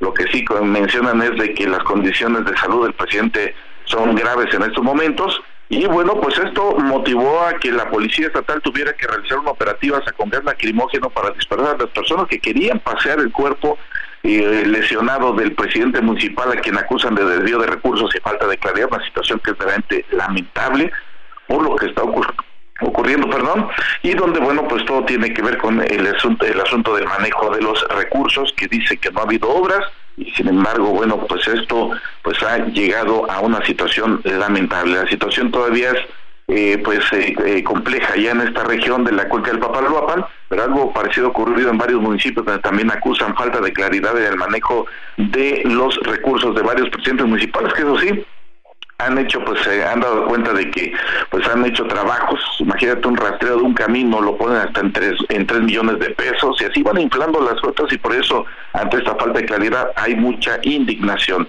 Y esta división también se trasladó hasta el Congreso del Estado, porque bueno pues recientemente eh, aprobaron lo que será una eh, pues el Congreso de Oaxaca aprobó la reforma para la gobernatura de dos años en el 2028 ¿Qué es lo que llama la atención? Es que también, bueno, pues algunos eh, congresistas eh, pues se inconformaron porque esto acusan de un acto de misoginia, debido a que, bueno, pues eh, le toca ser gobernadora para las próximas elecciones, y es decir, tendríamos una gobernadora de dos años y no de seis, y por lo tanto, pues ahí empezaron a pues estar los cuestionamientos entre los diputados de Morena y algunos pues otros legisladores y legisladoras que pues aprobaron esta ley y que ha generado todo un complejo y un problema al interior del Congreso del Estado.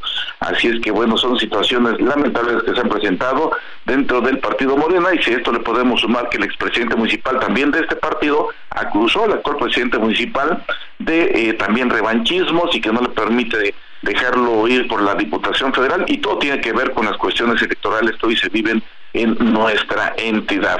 Así la situación entre los partidos Morena y bueno, mientras esto ocurre, pues la fiesta en Oaxaca está por lo de las fiestas decembrinas, lo que nos llama la atención y te había comentado que hay una pista de hielo que pusieron irresponsablemente un parque de los más emblemáticos, dañando los árboles, dañando lo que son las jardineras, dañando las fuentes y ahora bueno, pues un grupo de ambientalistas llegó y clausuró simbólicamente esta pista de hielo, la cual bueno, pues hasta el momento ha sido infuncional y bueno, pues esto ha generado toda una serie de problemas aquí en el estado donde lamentablemente, bueno, pues insistimos, hay división y una falta de claridad en la forma de gobernar en estos momentos, Alex.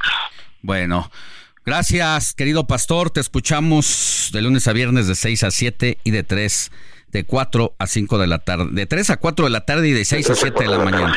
Abrazo. Exactamente. Pues saludos con gusto y estamos pendientes.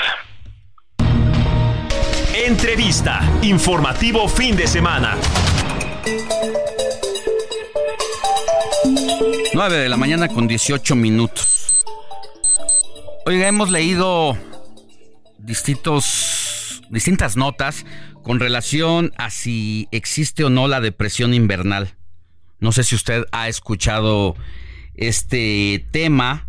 Algunas personas afirman que durante el periodo invernal, en el que muchas personas toman vacaciones y se reúnen con sus seres queridos, pues la depresión embarga a personas que padecen esta enfermedad. Muchas veces se detona.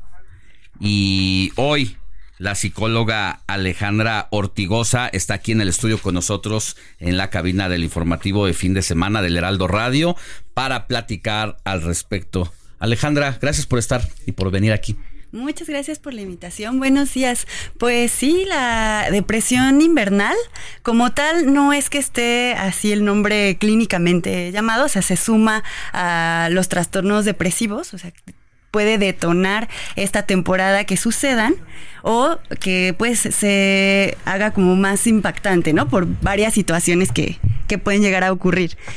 Y bueno, y también, o sea, tiene que ver mucho con el contexto que está sucediendo, ¿no? Muchas personas están celebrando, muchas personas están contentas, pero hay otras que están lejos de su familia, que pueden llegar a haber tenido alguna pérdida, ya sea eh, un, que estén viviendo un duelo, o también incluso como se está cerrando el ciclo de un año, a veces nos podemos poner a llegar a pensar en pues qué fue lo que logramos y se cumplieron todas nuestras metas y a veces al, ver que nuestras expectativas tal vez no fueron como pensábamos, puede llegar a detonar también esta parte depresiva. Eso como en el contexto pues más... Eh, personal y social, y, pero también hay un tema con la cuestión del clima.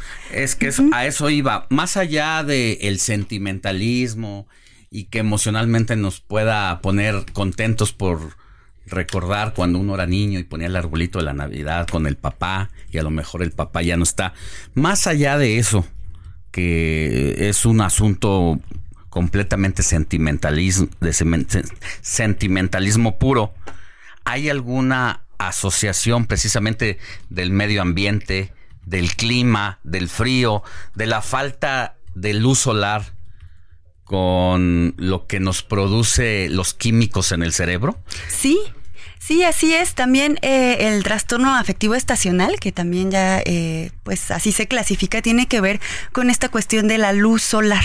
Como los días, eh, pues de luz solar, bueno, la parte cuando tenemos sol es más corta y la noche es más larga, entonces hay una la segregación de melatonina que es la que hace que pues nos dé sueño, ¿no? Se cumplan los ciclos, pues ahí hay como como una un tema de tipo de regularización puede existir.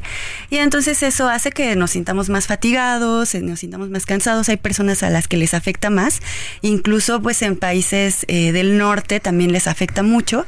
Y hay una terapia que se llama fototerapia que tiene que ver con exposición a una luz especial para que pueda haber esta mejor regulación de estos neurotransmisores. Igualmente, esta parte de los ciclos circadianos eh, viene eh, la regulación de la serotonina, que también está asociada a todo esto. Entonces hay menos serotonina que está asociada a la parte de estos estados de más felicidad, de más plenitud, más energía.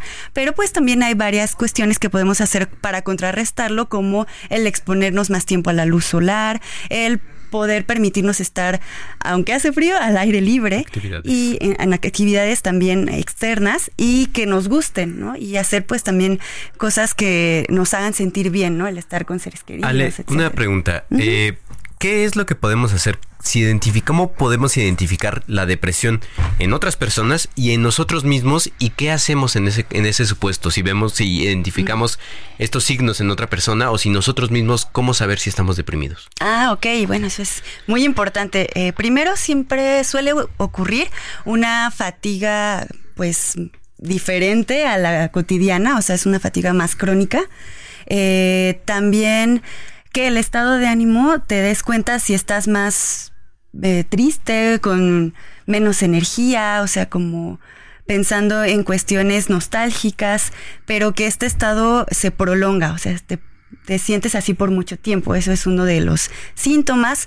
Otro eh, es que hay un cambio en el peso, pero que es como drástico, ¿no? O sea, ya sea que bajes mucho de peso o subas mucho de peso. Sé que ahorita hay cenas y todo, pero es diferente, ¿no? O sea, como que mucho más fuerte.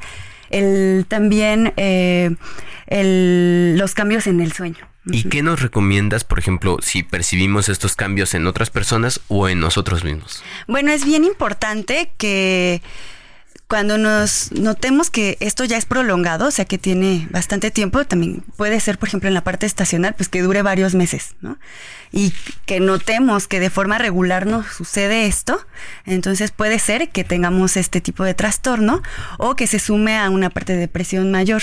Eh, ¿Qué podemos hacer? Pues lo principal es acudir a un especialista, visitar eh, pues a algún psiquiatra, algún psicólogo, el procurar estar en contacto con otras personas. Sé que a veces cuando tenemos depresión, pues lo que buscamos es aislarnos, pero... Nos das un minuto, saltamos la pausa y cerramos esta participación. Ok, perfecto. Muchas gracias.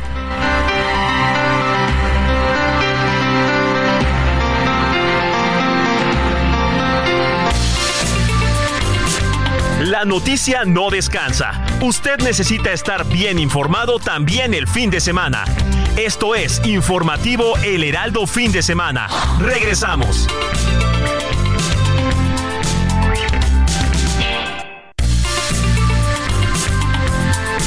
Siga en sintonía con la noticia. Alejandro Sánchez y el informativo Heraldo Fin de Semana. Continuamos.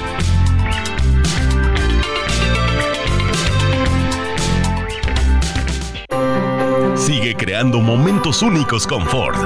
Estrena tu Ford preferido con tasas desde 0% y seguro promocional. Visita a tu distribuidor Ford más cercano. Consulta términos y condiciones en Ford.mx. Vigencia del 1 de diciembre de 2023 al 2 de enero de 2024. Heraldo Radio, una estación de Heraldo Media Group. Con la H que sí suena y ahora también se escucha. Sigue creando momentos llenos de estilo deportivo con Ford Escape híbrida. Estrena a 24 meses sin intereses y seguro promocional. Visita a tu distribuidor Ford más cercano. Consulta términos y condiciones en Ford.mx. Vigencia del 1 de diciembre de 2023 al 2 de enero de 2024. Alejandro Sánchez y el informativo Heraldo Fin de Semana. Son las 9.31 de la mañana. Seguimos en entrevista con la psicóloga Alejandra Ortigosa que nos está hablando sobre este término un poco coloquial, eh, depresión invernal. Eh, Ale, entonces nos decías, ¿qué podemos hacer para identificar estos signos de depresión y a quién acudimos? Ah, ok, bueno, para identificarlos, pues notar esta parte de sentimientos persistentes de tristeza, los cambios en los patrones de sueño, mm, insomnio o dormir mucho más, la falta de energía, la fatiga crónica que podemos llegar a, percibir, eh, que no nos podamos concentrar.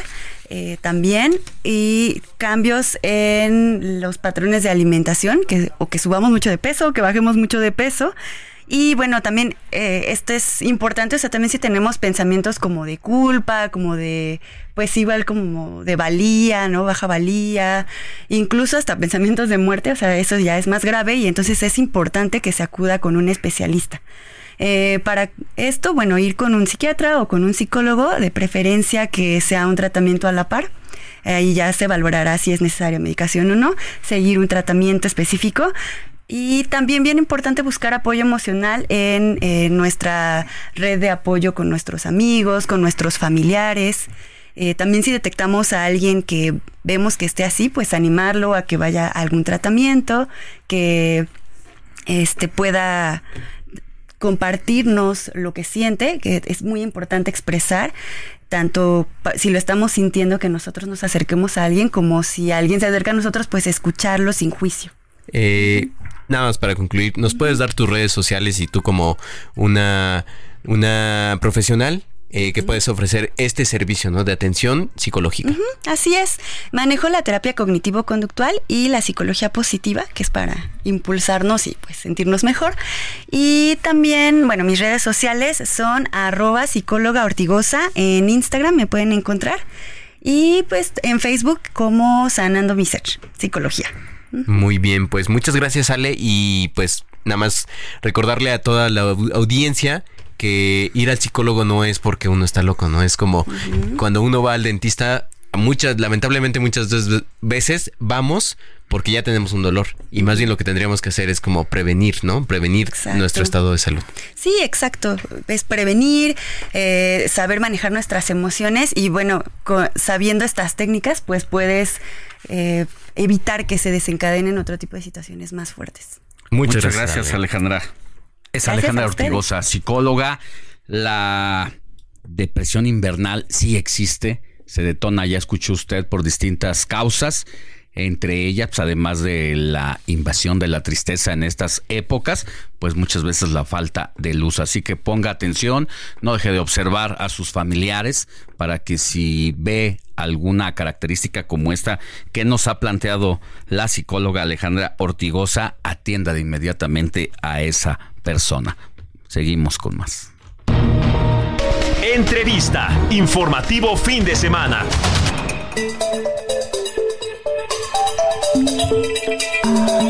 9 de la mañana con 34 minutos, hora del centro del país. Mire, eh, la semana pasada se aprobó en Comisiones Unidas del Trabajo y Estudios Legislativos una iniciativa que tiene que ver con la jornada laboral en este país, que se le ha denominado coloquialmente Leicilla esto ocurrió en las Comisiones Unidas de Trabajo y Prevención Social de Estudios Legislativos y los pues patrones ahora están obligados a proveer de asientos o sillas con respaldos eh, efectivos al personal en distintos sectores como servicios, comercios, entre otros. Desafortunadamente terminó el periodo de sesiones y no alcanzó a pasar al Pleno, pero vale la pena retomar el tema y por eso agradezco que esté con nosotros en la línea telefónica a Patricia Mercado, senadora de la República por el partido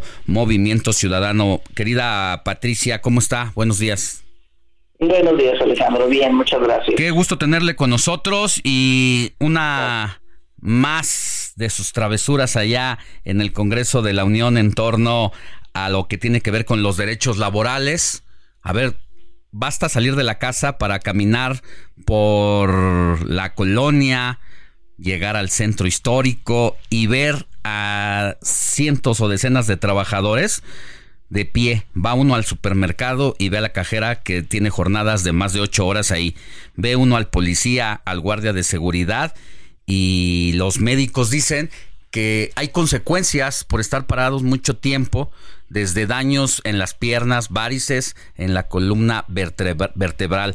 Ustedes vieron esta situación y decidieron poner manos a la obra.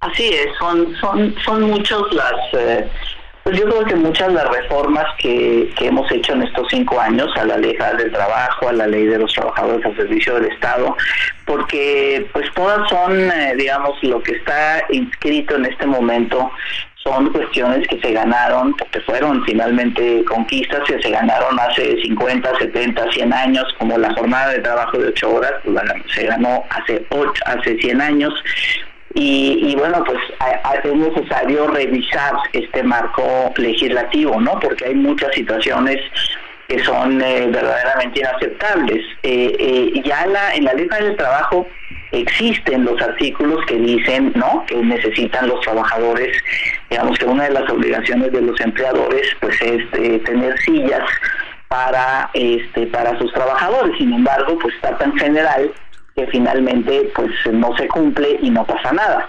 Entonces, y, es algo que parece una cuestión muy muy simple, pero efectivamente, como dijo Alejandro, estamos hablando de cientos de miles de trabajadores y trabajadoras, en, sobre todo en servicios y comercio, que se la están pasando mal, ¿no? Está eh, eh, esta, esta, eh, estos problemas de circulación por estar tanto tiempo este, parados, pues provoca problemas del corazón. Hay estudios ya en este sentido de seguimiento ¿no? a trabajadores que no están parados y los que sí están parados, donde las, las enfermedades del, del corazón eh, son este, son mucho mayores en quienes están parados por el, el, asunto de esta de esta circulación. Y realmente no tiene sentido no porque a veces se decía ay pues es que dan mala impresión si están sentados pues no es un problema de mala impresión es un es un tema de salud es un tema de seguridad. Y, eh, y, y la idea ahora en esta reforma que, que hicimos fue este que en las en el capítulo de aquellas eh, digamos eh, cuestiones que los empleadores pues no no eh, más bien son sus obligaciones es esto pero por otro lado también la prohibición no la prohibición de a los trabajadores de que se sienten. O sea eso cómo cómo pueden ver eso pues necesariamente va a ser a través de eh, denuncias de las y los trabajadores, eh, de, visitas, ¿no? De visitas eh, por parte de Inspección de Trabajo para ver si realmente hay estas sillas. Y bueno, también en la reforma establecimos que, bueno, por supuesto habrá situaciones en las que no se podrá tener una silla con asiento o una con respaldo. sin embargo, tiene que haber entonces eh, reglas, ¿no? En los reglamentos interiores de trabajo tiene que haber reglas de, de cómo van a descansar, o sea, cada si cada hora se sientan cinco minutos, si hay un área donde pueden ir, sentarse un rato y regresar, porque pues hasta ahora el único eh, momento que pueden tener para descansar es la comida. En este, le saluda Jorge Rodríguez, jefe de información de este espacio, para preguntarle eh, por ejemplo, ¿qué han pensado sobre los policías? es principalmente la policía bancaria la que está, eh, por ejemplo, en los paraderos del Metrobús. Ahí ellos están de pie y no sé si haya forma de que se les ofrezca un espacio. De un banco. También puede ser en la entrada de un banco. Ellos van a participar también dentro de esto, me imagino. Absolutamente, por eso hablamos de servicios, ¿no? Y bueno, finalmente lo de seguridad es un servicio, sobre todo de este tipo de trabajadores de seguridad pues, que no digamos que no, muchos de ellos podrían tener un asiento alto, ¿no? Con, con respaldo en donde están, en la puerta o tal, y bueno, donde haya temas de seguridad que, que realmente en el sentido de que eh, tienen que estar con la alerta, con el, el, arma y tal, efectivamente es lo que se plantea de tener de alguna manera un reglamento para que puedan este, sentarse y eso implica, por lo general, todo el tema de seguridad son empresas, ¿no? Son empresas de outsourcing, o sea, subcontratadas para seguridad. Entonces, quien contrate a las empresas tendrá que revisar esos empleadores en sus reglamentos. Está de alguna manera el tema de cómo pueden descansar intermitentemente o permanentemente dependiendo de qué es los eh, de, cuál es el tema no los los eh, también los los que están resguardando por ejemplo los museos no este que están todo el tiempo parados pues no tiene por qué ser no no no no hay ninguna justificación de que no tengan una silla con respaldo. Puede ser una silla puede ser un asiento alto este para para esta cuestión. Hablábamos con FEMSA no que tiene todos los oxos y sí hay una hay un interés. Yo espero que antes de que se, termine el proceso legislativo puedan poner el ejemplo no de incluso de estas de estos eh, como asientos eh, abatibles no este que pueden este de vez en cuando bajar el asiento cuando no haya ningún cliente no sentarse un rato y cuando haya clientes pues abatirlo o sea pegarlo a la pared con algún gancho tal. Hay formas no hay si hay voluntad hay formas de esto que finalmente pues sí es, es como muy eh, inhumano, ¿no? Más bien los, los trabajadores en otros países le llaman a esta ley silla este algo tan sencillo y tan humano, ¿no? Que finalmente es la posibilidad de estar sentados. Entonces es como cambiar el paradigma. En lugar de ahorita todos están parados y uno que otro sentado, el paradigma es todos van a estar sentados, pero vamos a ver y vamos a reglamentar donde esto tiene que ser de manera especial. Muy bien, senadora, pues muchas gracias por estos minutos. Solo comentar, no pasó en este periodo ordinario, entonces me imagino que lo van a discutir hasta febrero. Pues hay un compromiso porque es una es una iniciativa, es una reforma bastante unánime y hay un compromiso de que se votará en el próximo en el próximo periodo. Esperemos que sí. Bueno, le mandamos un abrazo, senadora Patricia Mercado, que tenga buen domingo y mucha suerte. Gracias, gracias, igualmente. Buen fin, bye. Buen fin. Zona Random con Diego Iván González.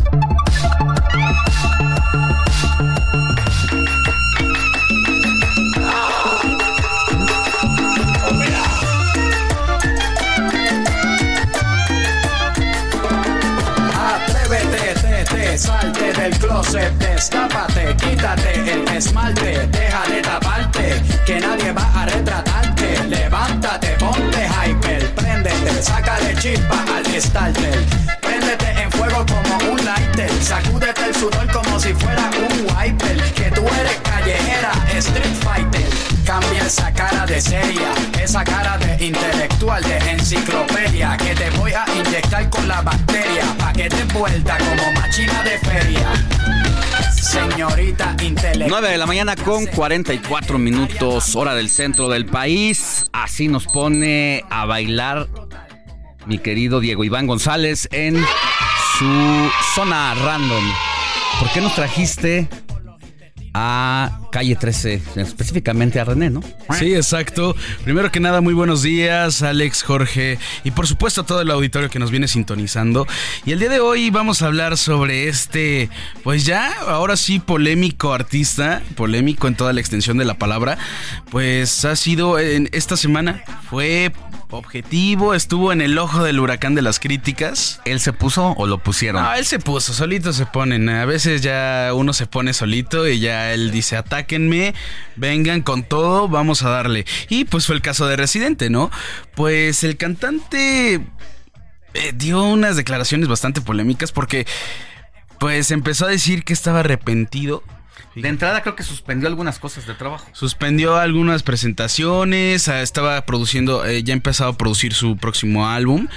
Pero dijo, ¿saben qué? Yo no voy a hacer nada. Voy a empezar como a reconstruirme. Porque creo que Oye, así se le ha de haber dado la depresión invernal, ¿no? Sí, ándale, sí. O, o la crisis, ¿no? Una crisis ahí le La dio. crisis de los 50. De los 50, una crisis existencial le dio por ahí a René. Y empezó a decir que estaba muy arrepentido de haber escrito una de sus mejores canciones de toda su discografía, que es Atrévete. Pues yo creo que es la que estamos yo creo que es la canción No la que lo mejor, por lo menos ¿no? la más famosa. La más famosa, sí, la más famosa. Y se arrepintió. Y vamos, vamos a escuchar un fragmento de lo que dijo René. A ver. Orbe. Por eso cuando yo de chamaquito escribí Atrévete, no tenía ni puta idea de lo que ocurría en Medio Oriente, me salió esta línea que ya está cancelada en mis conciertos, que va a explotar como palestino. Me da una vergüenza cabrona haberla escrito. Bien cabrón. ¿Pero qué hice? Pues me empecé a educar, a entender, a conocer eh, lo que sucede realmente en Palestina, en Gaza, a entender el pueblo y la lucha palestina. Y bueno, esas son las palabras de René. O sea, a ver, yo sí tengo un conflicto, lo voy a externar bastante. Porque se hizo hace más de 15 años, nadie le reclamó, nadie le dijo, pasó desapercibida la frase, nadie lo tomó en serio en su momento ni ahora, no dijo, o sea, no es como que alguien, un representante de Palestina o algo así, haya dicho, ay, no hay que cancelar a René porque dijo que va a explotar como palestino. disculpas públicas a nivel internacional. Ajá, queremos, queremos que lo linchen, queremos este linchamiento público. Y pues no, nadie lo dijo. O sea, nadie dijo eso. Entonces es como medio ridículo hasta cierto punto, ¿no? Tal vez se pone en el contexto en el que hasta desde el 7 de octubre y hasta ahora se contabilizan por lo menos 19 mil muertes de palestinos tras la, la, escalada en el conflicto entre Israel y Hamas. Sí, y no creo que por las disculpas de René ah, vaya a parar el conflicto, ¿no? Yo tengo dos, dos, conclusiones o dos Oye, teorías. Antes de que pase eso, solamente para decirte, me gustaría contradecirte, pero pienso igual que tú, al ponerse de pechito él en reivindicarse de esta manera con el pues con la comunidad palestina, pues entonces también debería de reivindicarse y pedir disculpas por apoyar a dictadores como Nicolás Maduro, en su momento Hugo Chávez, Hugo Chávez, como Daniel Ortega. Sí, por supuesto. O sea, digo, ya si nos vamos a poner en ese plan. Hay que disculparnos mocho, por todo, ¿no? Pues entonces discúlpate también por la opresión de los periodistas allá en Nicaragua, Nicaragua, de la sociedad civil organizada que son presos políticos, ya que nos estamos poniendo en ese, en ese plan. En ese mood, ¿no? En ese modo, pues sí, disculparse por todo. Y mira ¿no? que me gusta, ¿eh?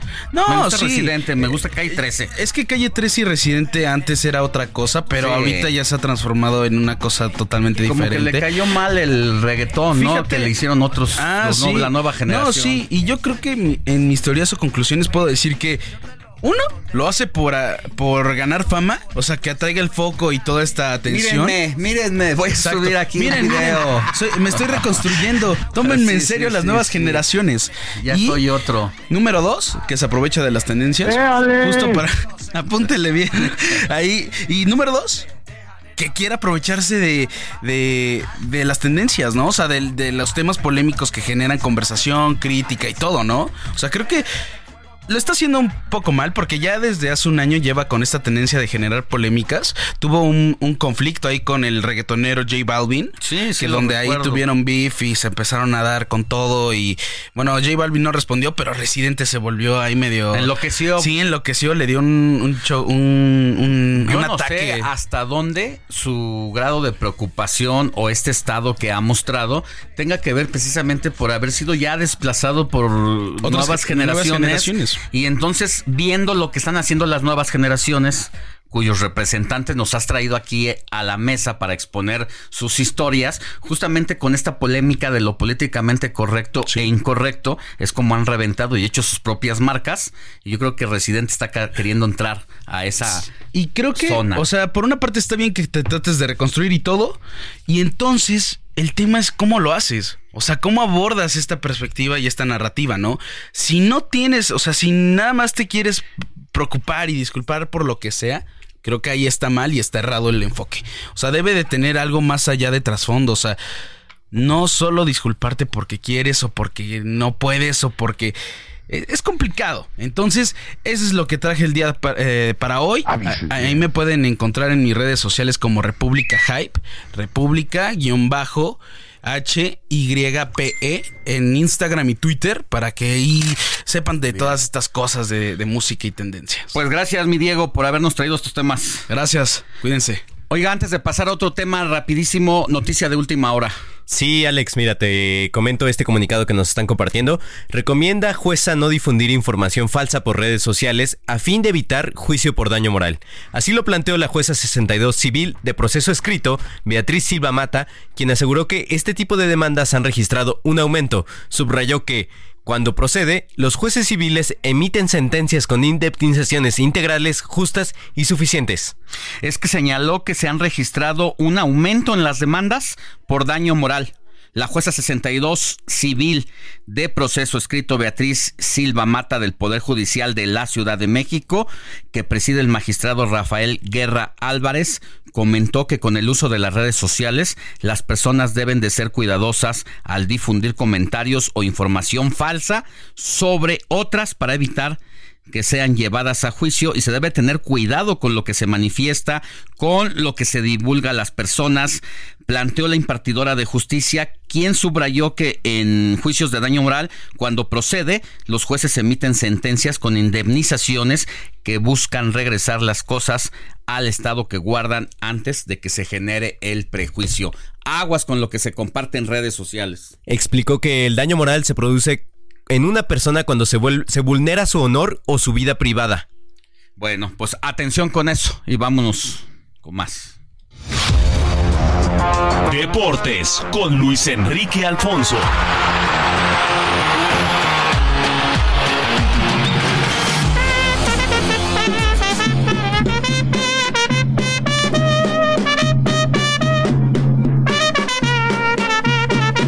Querido Luis Enrique Alfonso, buenos días.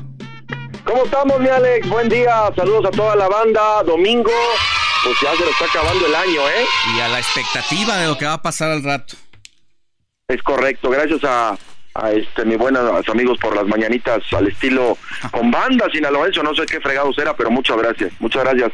Oye, Cuéntanos. Pues es la serenata de anoche, ¿eh? Del, de, de tu de tu chichicuilote con todo. Ayer fueron una gran cantidad de americanistas, ya metieron la música de la América, eso ya, ya no me gusta, pero bueno. Este, la, a ver, no quiero ser el aguafiestas, pero qué peligrosa ayer la pirotecnia en la serenata, ¿eh? He visto algunos algunos videos en redes sociales de bengalas que estuvieron a punto de, de pegarle en la cara a varios aficionados, incluyendo niños. Y la verdad es que ojalá eh, Protección Civil o las autoridades estuvieran más al pendiente, porque una cosa es el júbilo, la pasión, el apoyo, toda la fiesta y el colorido que me digan. bien. Pero, pero la neta es que sí se puso en riesgo ayer, ¿eh? Sí, sí, ¿y quién delimita eso, no? Claro, es que hay una línea muy delgada en el, en el que pues toda la festividad, que e insisto, aplaudimos siempre y cuando sea saludable, tranquila, sin apasionamientos, eh, manifestando el apoyo a tu equipo, salieron jugadores también, lo cual se más extraordinario, lo hacen casi siempre, no, no, no crean que no, los que vayan a la final, pero la verdad estuvo muy, muy complicado. Y hoy la final, la final de fútbol mexicano que es a las 7.30 de la noche, pues eh, más de 3.000 elementos de la policía capitalina van a estar resguardando, van a haber también una, una cantidad, eh, aquí tengo el dato justo para no, para no este, cajetearla, eh, el dato también de las patrullas, de los que van a estar las unidades, que van a estar 166 patrullas, un helicóptero del agrupamiento Cóndores, que van a estar encargados de la seguridad y también vigilando que no vayan a estar chupando en los arraderos del estadio, porque ya llegan bien sonados, mi Alex. Oye, pues vamos a estar pendientes de lo que pase en la noche y seguramente la otra semana pues analizamos.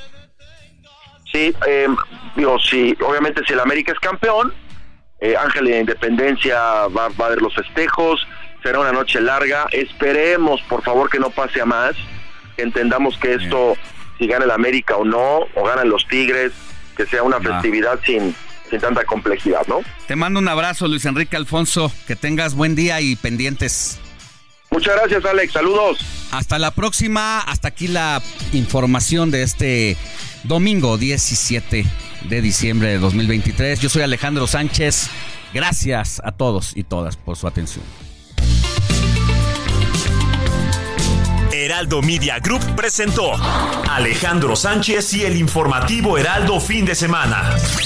La información y el entretenimiento que usted necesita para estar enterado también en su descanso. Por el Heraldo Radio, con la H que sí suena y ahora también se escucha.